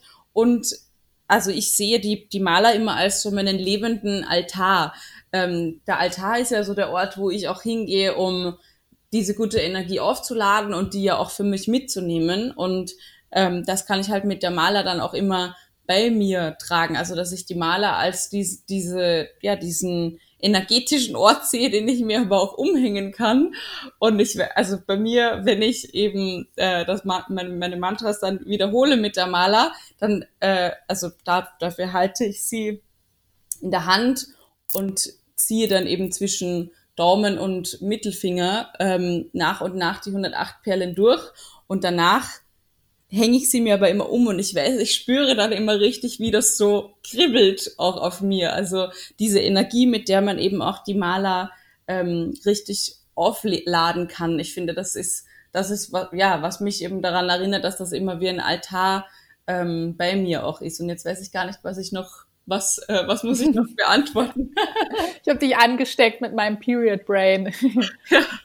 Genau, also die Frage war, ähm, warum sie so gefertigt sind, wie sie gefertigt sind. Vielleicht kannst du noch was zu dem unteren Teil sagen, die, mhm. die Guru-Perle. Genau, also die Guru-Perle ist so der, der Abschluss ähm, der, der Maler, die 108. Perle, wo eben auch wirklich so die komplette Intention reinfließt. Also ich stelle mir auch immer bei der, bei der Chapa-Meditation dann vor, wie so in jeden äh, in jede Perle meine Intention fließt, aber die ganze Energie, die vereint sich dann ähm, in der Guru-Perle. Das ist eigentlich so der, ja, der, der Gedanke der Guru-Perle, die das alles nochmal ähm, zusammenfasst. Ach, also so wie halt zum Beispiel Om, ähm, das eine Mantra, das alle anderen Mantras umfasst, als einen kosmischen Klang, so, das ist irgendwie die Guru-Perle auch äh, der, der Maler. Ja total die schöne Assoziation oder der total schöne Vergleich. Und ich habe auch mal gehört, dass diese Perlen, du knotest die ja auch, also du knotest das, das Garn zwischen den Perlen und dass durch diese Knoten die Energie sozusagen nochmal extra gehalten wird, in, durch dieses Garn und durch diese Perlen geschickt wird. Das fand ich auch irgendwie total spannend zu lesen. Ja, ja, genau. Also ja, jede jeder Knoten, also ja, das ist wirklich wie so ein System, äh, eingeschlossenes System. Und deshalb mhm. habe ich auch, ähm, also die meisten Malers, die reißen eben nicht, also da reißt nicht die, so die Kette an sich, weil halt auch wirklich diese Energie das irgendwie zusammenhält. Ja. Ich finde das immer ganz toll, mal wirklich ähm, auseinanderzunehmen, was hinter dieser Maler steckt. Also diese 108 Perlen, warum man sie so anordnet und fertigt, aus welchen Materialien. Ähm, weil ich glaube, für viele sind Malerketten immer so dieses, ach, jetzt haben sie diese spirituellen Yogaketten um. Und äh, also für Leute, die sich noch nicht so wirklich damit auskennen, das ist ja auch eine Jahrtausende alte ähm, energetische Technik, die hier tatsächlich dahinter steckt. Und es ist nicht einfach nur ähm, eine Kette, die ich mir umhänge, sondern da hängt sehr viel mehr dran. Und das finde ich so besonders daran. Und ja, erzähl doch mal ein bisschen was dazu. Du fertigst dir selber an und man kann die bei dir ja auch bestellen. Auf Wunsch sogar. Genau, also ja, äh, also ich finde das also ganz, ich habe auch extra mal einen Blogbeitrag geschrieben, dass es eben nicht nur ein trendy Schmuckstück ist. Also ja, es, äh, ich finde die Hellsterne auch wunderschön, so. Ähm, also es, es kommt einfach nochmal gut dazu, dass die so schön sind, aber sie sind eben viel mehr, wenn man wirklich damit arbeitet und da auch täglich seine Praxis damit macht und da täglich diese Energie damit manifestiert, weil ich merke das dann auch, wenn ich eben irgendwie ja einen schwierigen Moment habe und dann nehme ich aber die Maler wieder in die Hand und spüre eben auch die Energie, die ich täglich da drin manifestiere. Also wir haben ja eben die spirituelle Praxis, die wir regelmäßig an den Tagen auch machen, wo es uns gut geht, damit wir dann darauf zurückgreifen können, wenn es eben ähm, schwieriger ist, sage ich mal. Und ähm, jetzt bei den Malers, die ich knüpfe, also am liebsten mache ich das eben individuell, einfach weil wir ja, ja alle unterschiedliche Bedürfnisse haben, auch was wir gerade in unserem Leben kultivieren wollen. Und ich das dann eben auch spannend finde, genau das schon in der Maler auch ähm, von den Materialien her auszuwählen und ähm, ja dann, also dass die Person dann eben was hat, mit dem sie wirklich arbeiten kann und ihre ihre ja ihre spirituelle Praxis da nochmal ähm, vertiefen kann. Also da eben auch wirklich diese Intentionen zu sehen und das dann äh, über einen längeren Zeitraum auch dafür zu nutzen. Ähm, genau. Ja.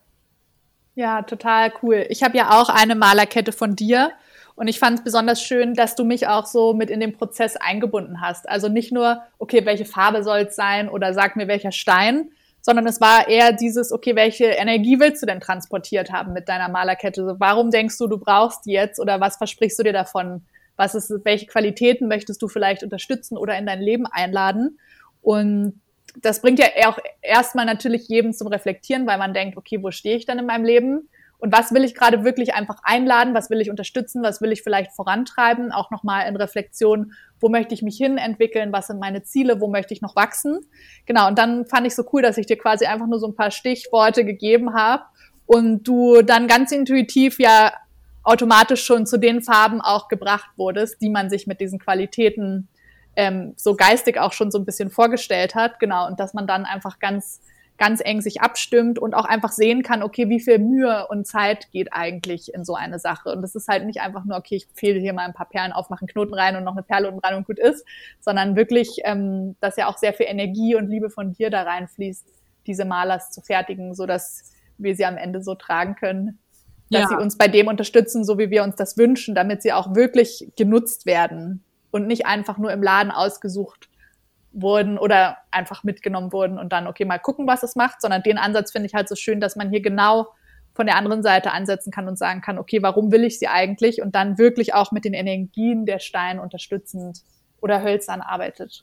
Ja, ja, sie eben wirklich bewusst auch nutzt ähm, und nicht nur, also es ist eben, es ist auch ein schönes Schmuck, Schmuckstück, aber sie dann eben auch genau dafür nutzt, was man eigentlich kultivieren will. Und für mich ist das natürlich auch ein viel schönerer Prozess, immer zu wissen, für wen ähm, knüpfe ich diese Maler, dass ich mich auch mit so mit der Energie von der Person ähm, verbinde und da eben das auch schon irgendwie im Kopf habe, was die Person sich an Qualitäten für diese Maler auch wünscht. Und es gibt ja, also weil du das jetzt auch ansprichst, so mit den Farben, ähm, klar, jeder hat irgendwie so vielleicht Farben, die er lieber mag und die er weniger lieber mag. Äh, und es gibt ja, also es gibt ja viele verschiedene Steine, die da auch irgendwie ähm, ähm, passen könnten. Ich wurde mal gefragt, äh, ja, ob das nicht egal ist, welche Farbe die dann hat, weil es geht ja nur um die Wirkung. Und klar, ich finde schon, dass es auch natürlich hauptsächlich um die Wirkung der Steine geht, aber ich finde einfach, weil du dich auch mit dem verbinden möchtest, sollte dir schon auch gefallen. Also ich hab, ich finde, wenn du die widerwillig umhängst und gar nicht schön findest, wie verbindest du dich dann mit dieser Energie, die du eigentlich kultivieren möchtest? Aber das sind ja also eben Naturmaterialien, wo es eigentlich immer was gibt, das für den einen passt. Und manchmal ist es dann vielleicht auch die Einladung, sich zu fragen, warum man jetzt zum Beispiel eine Frage, eine Farbe so total, ähm, ich will jetzt gar nicht sagen abstoßend oder so findet, aber ähm, vielleicht ist das dann auch eine Überlegung mal ähm, oder eine Einladung, da mal hinzuschauen und sich zu fragen, warum diese eine Farbe jetzt gar nicht so gar nicht geht, heißt dann nicht, dass man die Maler in der Farbe nehmen muss, aber das ist eben auch ein spannender Prozess, ähm, sich da eben mal vorzuarbeiten und zu schauen, welches Material passt und dann eben natürlich, wenn sie auch wirklich da ist, die wirklich regelmäßig zu nutzen und mit der Energie aufzuladen. Und das das ist eben einerseits natürlich die eigene Praxis, der Altar, wo man sie auch hat. Vielleicht arbeitet man auch mit Mondlicht ähm, oder mit der Sonne oder wie du, dass man sie zum Beispiel auch in Wald legt ähm, und da sie mit einer ganz ja, erdenden Qualität eben auch lädt und ja, ja auch mit den Visualisierungen arbeitet und ähm, da eben wirklich diese Energie aufbaut. Und da, dafür sind sie einfach, glaube ich, ein, eine schöne Erinnerung, die, ähm, die man immer wieder gut nutzen kann im Alltag. Und gerade auch, wenn man zum Beispiel unterwegs ist, hat man seine, also kann man seine Maler eben auch mit dabei haben. Also das zum Beispiel auch als so ein Schutz zu sehen, wenn man die Maler um hat, wenn man vielleicht doch mal weiß, dass man heute wo ist, wo irgendwie schwierige Energien sind, wo man sonst vielleicht ins Straucheln kommt, irgendwie seine innere Ruhe zu bewahren, dann eben auch zu wissen, nee, hier habe ich meine ganze gute Energie aufgeladen und die ist heute bei mir. Ja. Total. Und man kann es ja auch einfach unter die Kleidung machen, wenn man das Gefühl hat, man will sie nicht. Es gibt ja viele, die es auch einfach nicht außen nach außen, wenn sie draußen sind, nicht außen auf der Kleidung tragen, sondern immer verstecken. Und ich finde auch, dass ähm, die Arbeit mit Malerketten auch eine schöne Sache ist, um einen für Einsteiger oder Einsteigerinnen mal in die Energiearbeit zu bringen und generell mal zu spüren, ähm, was vielleicht eine Mantra-Praxis oder so mit Gegenständen macht, wie es energetisch Dinge aufladen kann oder oder ähm, organische Stoffe wie ähm, Steine, Edelsteine, Wasser etc. Ähm, Energien auch speichern und aufnehmen können. Und wie du auch sagst, man merkt es halt wirklich, wenn man die Kette umlegt. Und ich habe schon von vielen gehört, die vorher nie eine Malerkette hatten, die dann auch die mal von jemandem umgelegt bekommen haben, die Kette, der sehr intensiv mit seiner Maler arbeitet und das halt wirklich gespürt haben. Und das finde ich sind dann immer so coole Geschichten, wo die Leute dann wirklich merken, okay, es ist nicht immer nur Hokuspokus, weil warum sollte ich, warum sollte ich so tun, als wäre die Kette was Besonderes, wenn sie es nicht ist? Und das ist ja für viele, ist es von außen, wirkt es manchmal ein bisschen neu und fremd und merkwürdig vielleicht auch. Und da finde ich gerade Malerketten irgendwie ein schöner Einstieg, weil es auf einer Seite natürlich auch ein tolles Schmuckstück ist, aber halt sehr viel, sehr kraftvoll ist und sehr viel Potenzial hat. Und ich glaube, also das, das, weil du das auch sagst, so mit Hokuspokus, ich glaube, das ist auch so ein Zugang, den wir irgendwie verloren haben mit dieser Energiearbeit, weil so gefühlt jedes Kind hat einen Glücksbringer und glaubt auch fest daran. Tausende. Ja, dass, dass ein Glücksbringer halt ihm auch Glück bringt und also das ist ja auch, weil irgendwie das Kind halt diese Energie in dieses, diesen Glücksbringer lädt und das hat vielleicht keine spirituelle Praxis, aber am Ende ist das ja auch eine gewisse Energie, die man halt in diese, diesen Glücksbringer packt und ich meine, ja, das, das ist das, also das Prinzip ist, glaube ich, ähnlich. Das ist halt die Energie, die wir aus uns irgendwie auch nutzen, um was aufzuladen und uns damit wieder zu verbinden. Ja. Ja. Oder eben, wie gesagt, wir nutzen, ich nutze immer sehr gern auch die Elemente, um es aufzuladen, wenn ich manchmal das Gefühl habe, weil ich, wenn es mir vielleicht nicht gut geht, meine Energie ist jetzt selber nicht so die intensivste, um sie an, an einen Gegenstand abzugeben, kann man auch jederzeit einfach die Natur nutzen, den Wind, das Wasser, Gut, das Feuer würde ich jetzt vielleicht für die Maler nicht nutzen, aber kann man auch, wenn man sie nicht ins Feuer hält. Es gibt auf jeden Fall viele Methoden, auch energetisch zu arbeiten. Und ja, man, wir verlernen einfach, dass die Welt und das Universum wirklich magisch sind. Und das ist, dass, dass man das auch wirklich leben darf und sehen darf und nicht irgendwie als blöd oder als, dass es nicht als Spinnerei abgetan wird. Und das ist auf jeden Fall eine Sache, die der Yoga-Pfad generell mit sich bringt, dass man wieder sehr viel offener wird für alles im Leben, was ganz schön ist.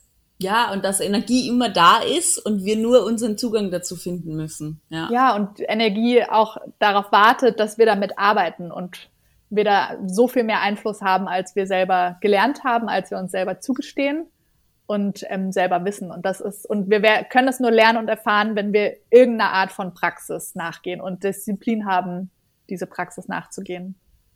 Ja, ja. Ja. Erzähl doch nochmal, ähm, ich habe gesehen, dass du jetzt auch Kirtans hier in Berlin anbietest. Vielleicht magst du noch ein bisschen was dazu erzählen. Wie kann man mit dir zusammenarbeiten? Wo finden wir dich? Wie, wie komme ich an den Maler von dir? Das volle Programm. Ähm, also in Berlin sind sie noch nicht, es ist in online, aber ich will auch, auch gut. Fall, ich will auch auf jeden Fall noch welche in Berlin machen, einfach weil es auch schön ist, das mal offline zu erleben. Ähm, also den Sommer über gibt's noch zwei äh, Online-Kirtans und ähm, man findet eigentlich alle Infos und auch zu den Malers auf meiner Website und am Blog, also herzensmensch.at, sowohl als äh, URL als auch äh, als Instagram-Name. Ähm, da habe ich die Infos zu dem Kirtan. Der nächste ist am 11. Juli, das ist ein Sonntag, und dann der 8. August, weil ich das als so eine kleine Trilogie auch den Sommer über aufgebaut habe. Ähm, einfach damit man vielleicht auch die Möglichkeit hat, zu zwei unterschiedlichen Gehen, auch mit zwei unterschiedlichen Themen zu arbeiten. Und ähm, bei den Malers, da ähm, ja, habe ich die Infos auch auf Instagram, aber auch am Blog. Aber eben die individuelle ist eigentlich mit mir in Kontakt treten und ähm, ja über die, die Qualitäten eben auch zu sprechen, die die Maler haben sollten, dann gemeinsam die Materialien auszuwählen. Und wie du es eben auch gesagt hast, ich nehme also auch das Muster, das ist alles immer abgestimmt, sodass ähm, da die individuellen Wünsche eben auch berücksichtigt, werde, berücksichtigt werden können. total cool, dass ihr die Kirtans online macht, weil so kann, hat tatsächlich ja jeder aus wo auch immer aus der Welt die Chance teilzunehmen. Ich werde auf jeden Fall alle Infos auch unten ähm, unter dem Podcast und in den Show Notes verlinken, damit du nur einen Klick entfernt bist, wenn die Leute sich mit dir verbinden möchten. Und vielleicht noch eine abschließende Frage, um das Thema Bhakti Yoga nochmal so abzuschließen. Was bedeutet denn Bhakti Yoga für dich ganz persönlich, wenn wir noch mal so ein bisschen weggehen von der eigentlichen Definition, die wir ja bearbeitet haben? Genau, so einfach ganz für dich aus, aus deinem Herzen gesprochen. Ähm, für mich ist das ultimative so Verbundenheit und ähm, eben Verbundenheit auf allen Ebenen. Das heißt Verbundenheit mit mir selber, Verbundenheit mit einer Energie, also dass ich eben auch mich richtig äh, so fühle, als hätte ich einen Stecker reingesteckt und es würde die Energie wieder fließen und dadurch entsteht eben auch diese Verbundenheit mit anderen. Also ähm, ein Wort, das ich auch so für dieses Jahr äh, manifestiert habe, war connected und da habe ich eben wirklich diese spirituelle Connection, diese Connection zu mir und diese Connection zu anderen auch gemeint und das ist eben auch genau das, was ich beim Bhakti Yoga kultiviere. Also Verbundenheit ist ähm, ja, ist das, was ich da am meisten empfinde und was für mich Bhakti Yoga eben auch am meisten transportiert. Hm. Ich krieg gerade total Gänsehaut. Ich finde es so schön, dass dein, deine Ziele nicht sind, ähm, den Traumjob oder das Traumhaus zu haben, sondern eine persönliche Qualität zu kultivieren. Und das ist, glaube ich, total der schöne Abschluss, dass der Weg sozusagen das Ziel, was man sich vornimmt, worauf man hinarbeiten will, nicht immer irgendwas Materielles sein muss oder sollte, sondern vor allem halt immer in uns und mit uns selbst anfängt. Hm. Voll schön. Ja. Liebe Anna, hast du noch irgendwas zu Bhakti Yoga, was ich vielleicht total vergessen habe anzuschneiden, was du irgendwie noch ankratzen willst? Nee, ich glaube, wir haben, also Bhakti Yoga ist ein wahnsinnig persönlicher Weg und ich glaube, das ähm, hat man auch in unserem Gespräch gut rausgehört. ja, ich, man hat auf jeden Fall deine Leidenschaft gemerkt und ich bin so froh und dankbar darüber, dass du ähm, ja die Welt des Kirtan und des Bhakti Yoga hier nach Deutschland bringst und vor allem mit deiner Weiterbildung, die du gemacht hast, da auch selber nochmal ganz intensiv eingestiegen bist, um tatsächlich auch den Raum für andere zu halten. Und ich freue mich darauf, wenn es auch die ersten Live-Kirtans dann hier in Berlin gibt. Und ich bin mir sicher, dass du damit noch sehr viele erreichen willst und ähm, ja, viele Leute einfach begleitest auf ihrem Weg mit dem Bhakti-Yoga und ähm, ja, damit mit sich selbst wieder in Verbindung bringst und damit vielleicht ihre Wahrheit zu leben oder einfach auch ja, sich wohlzufühlen, wieder Vertrauen zu fassen und mehr Stabilität und Selbstwert zu gewinnen. Total schön, Anna. Ich danke dir total, dass du heute hier warst und alles mit uns geteilt hast und dir so viel Zeit genommen hast, uns wirklich mal mit in deine Bhakti-Welt zu nehmen und vor allem auch generell in die Welt ähm, deines Yoga-Weges. War total schön, da so viel von dir zu hören.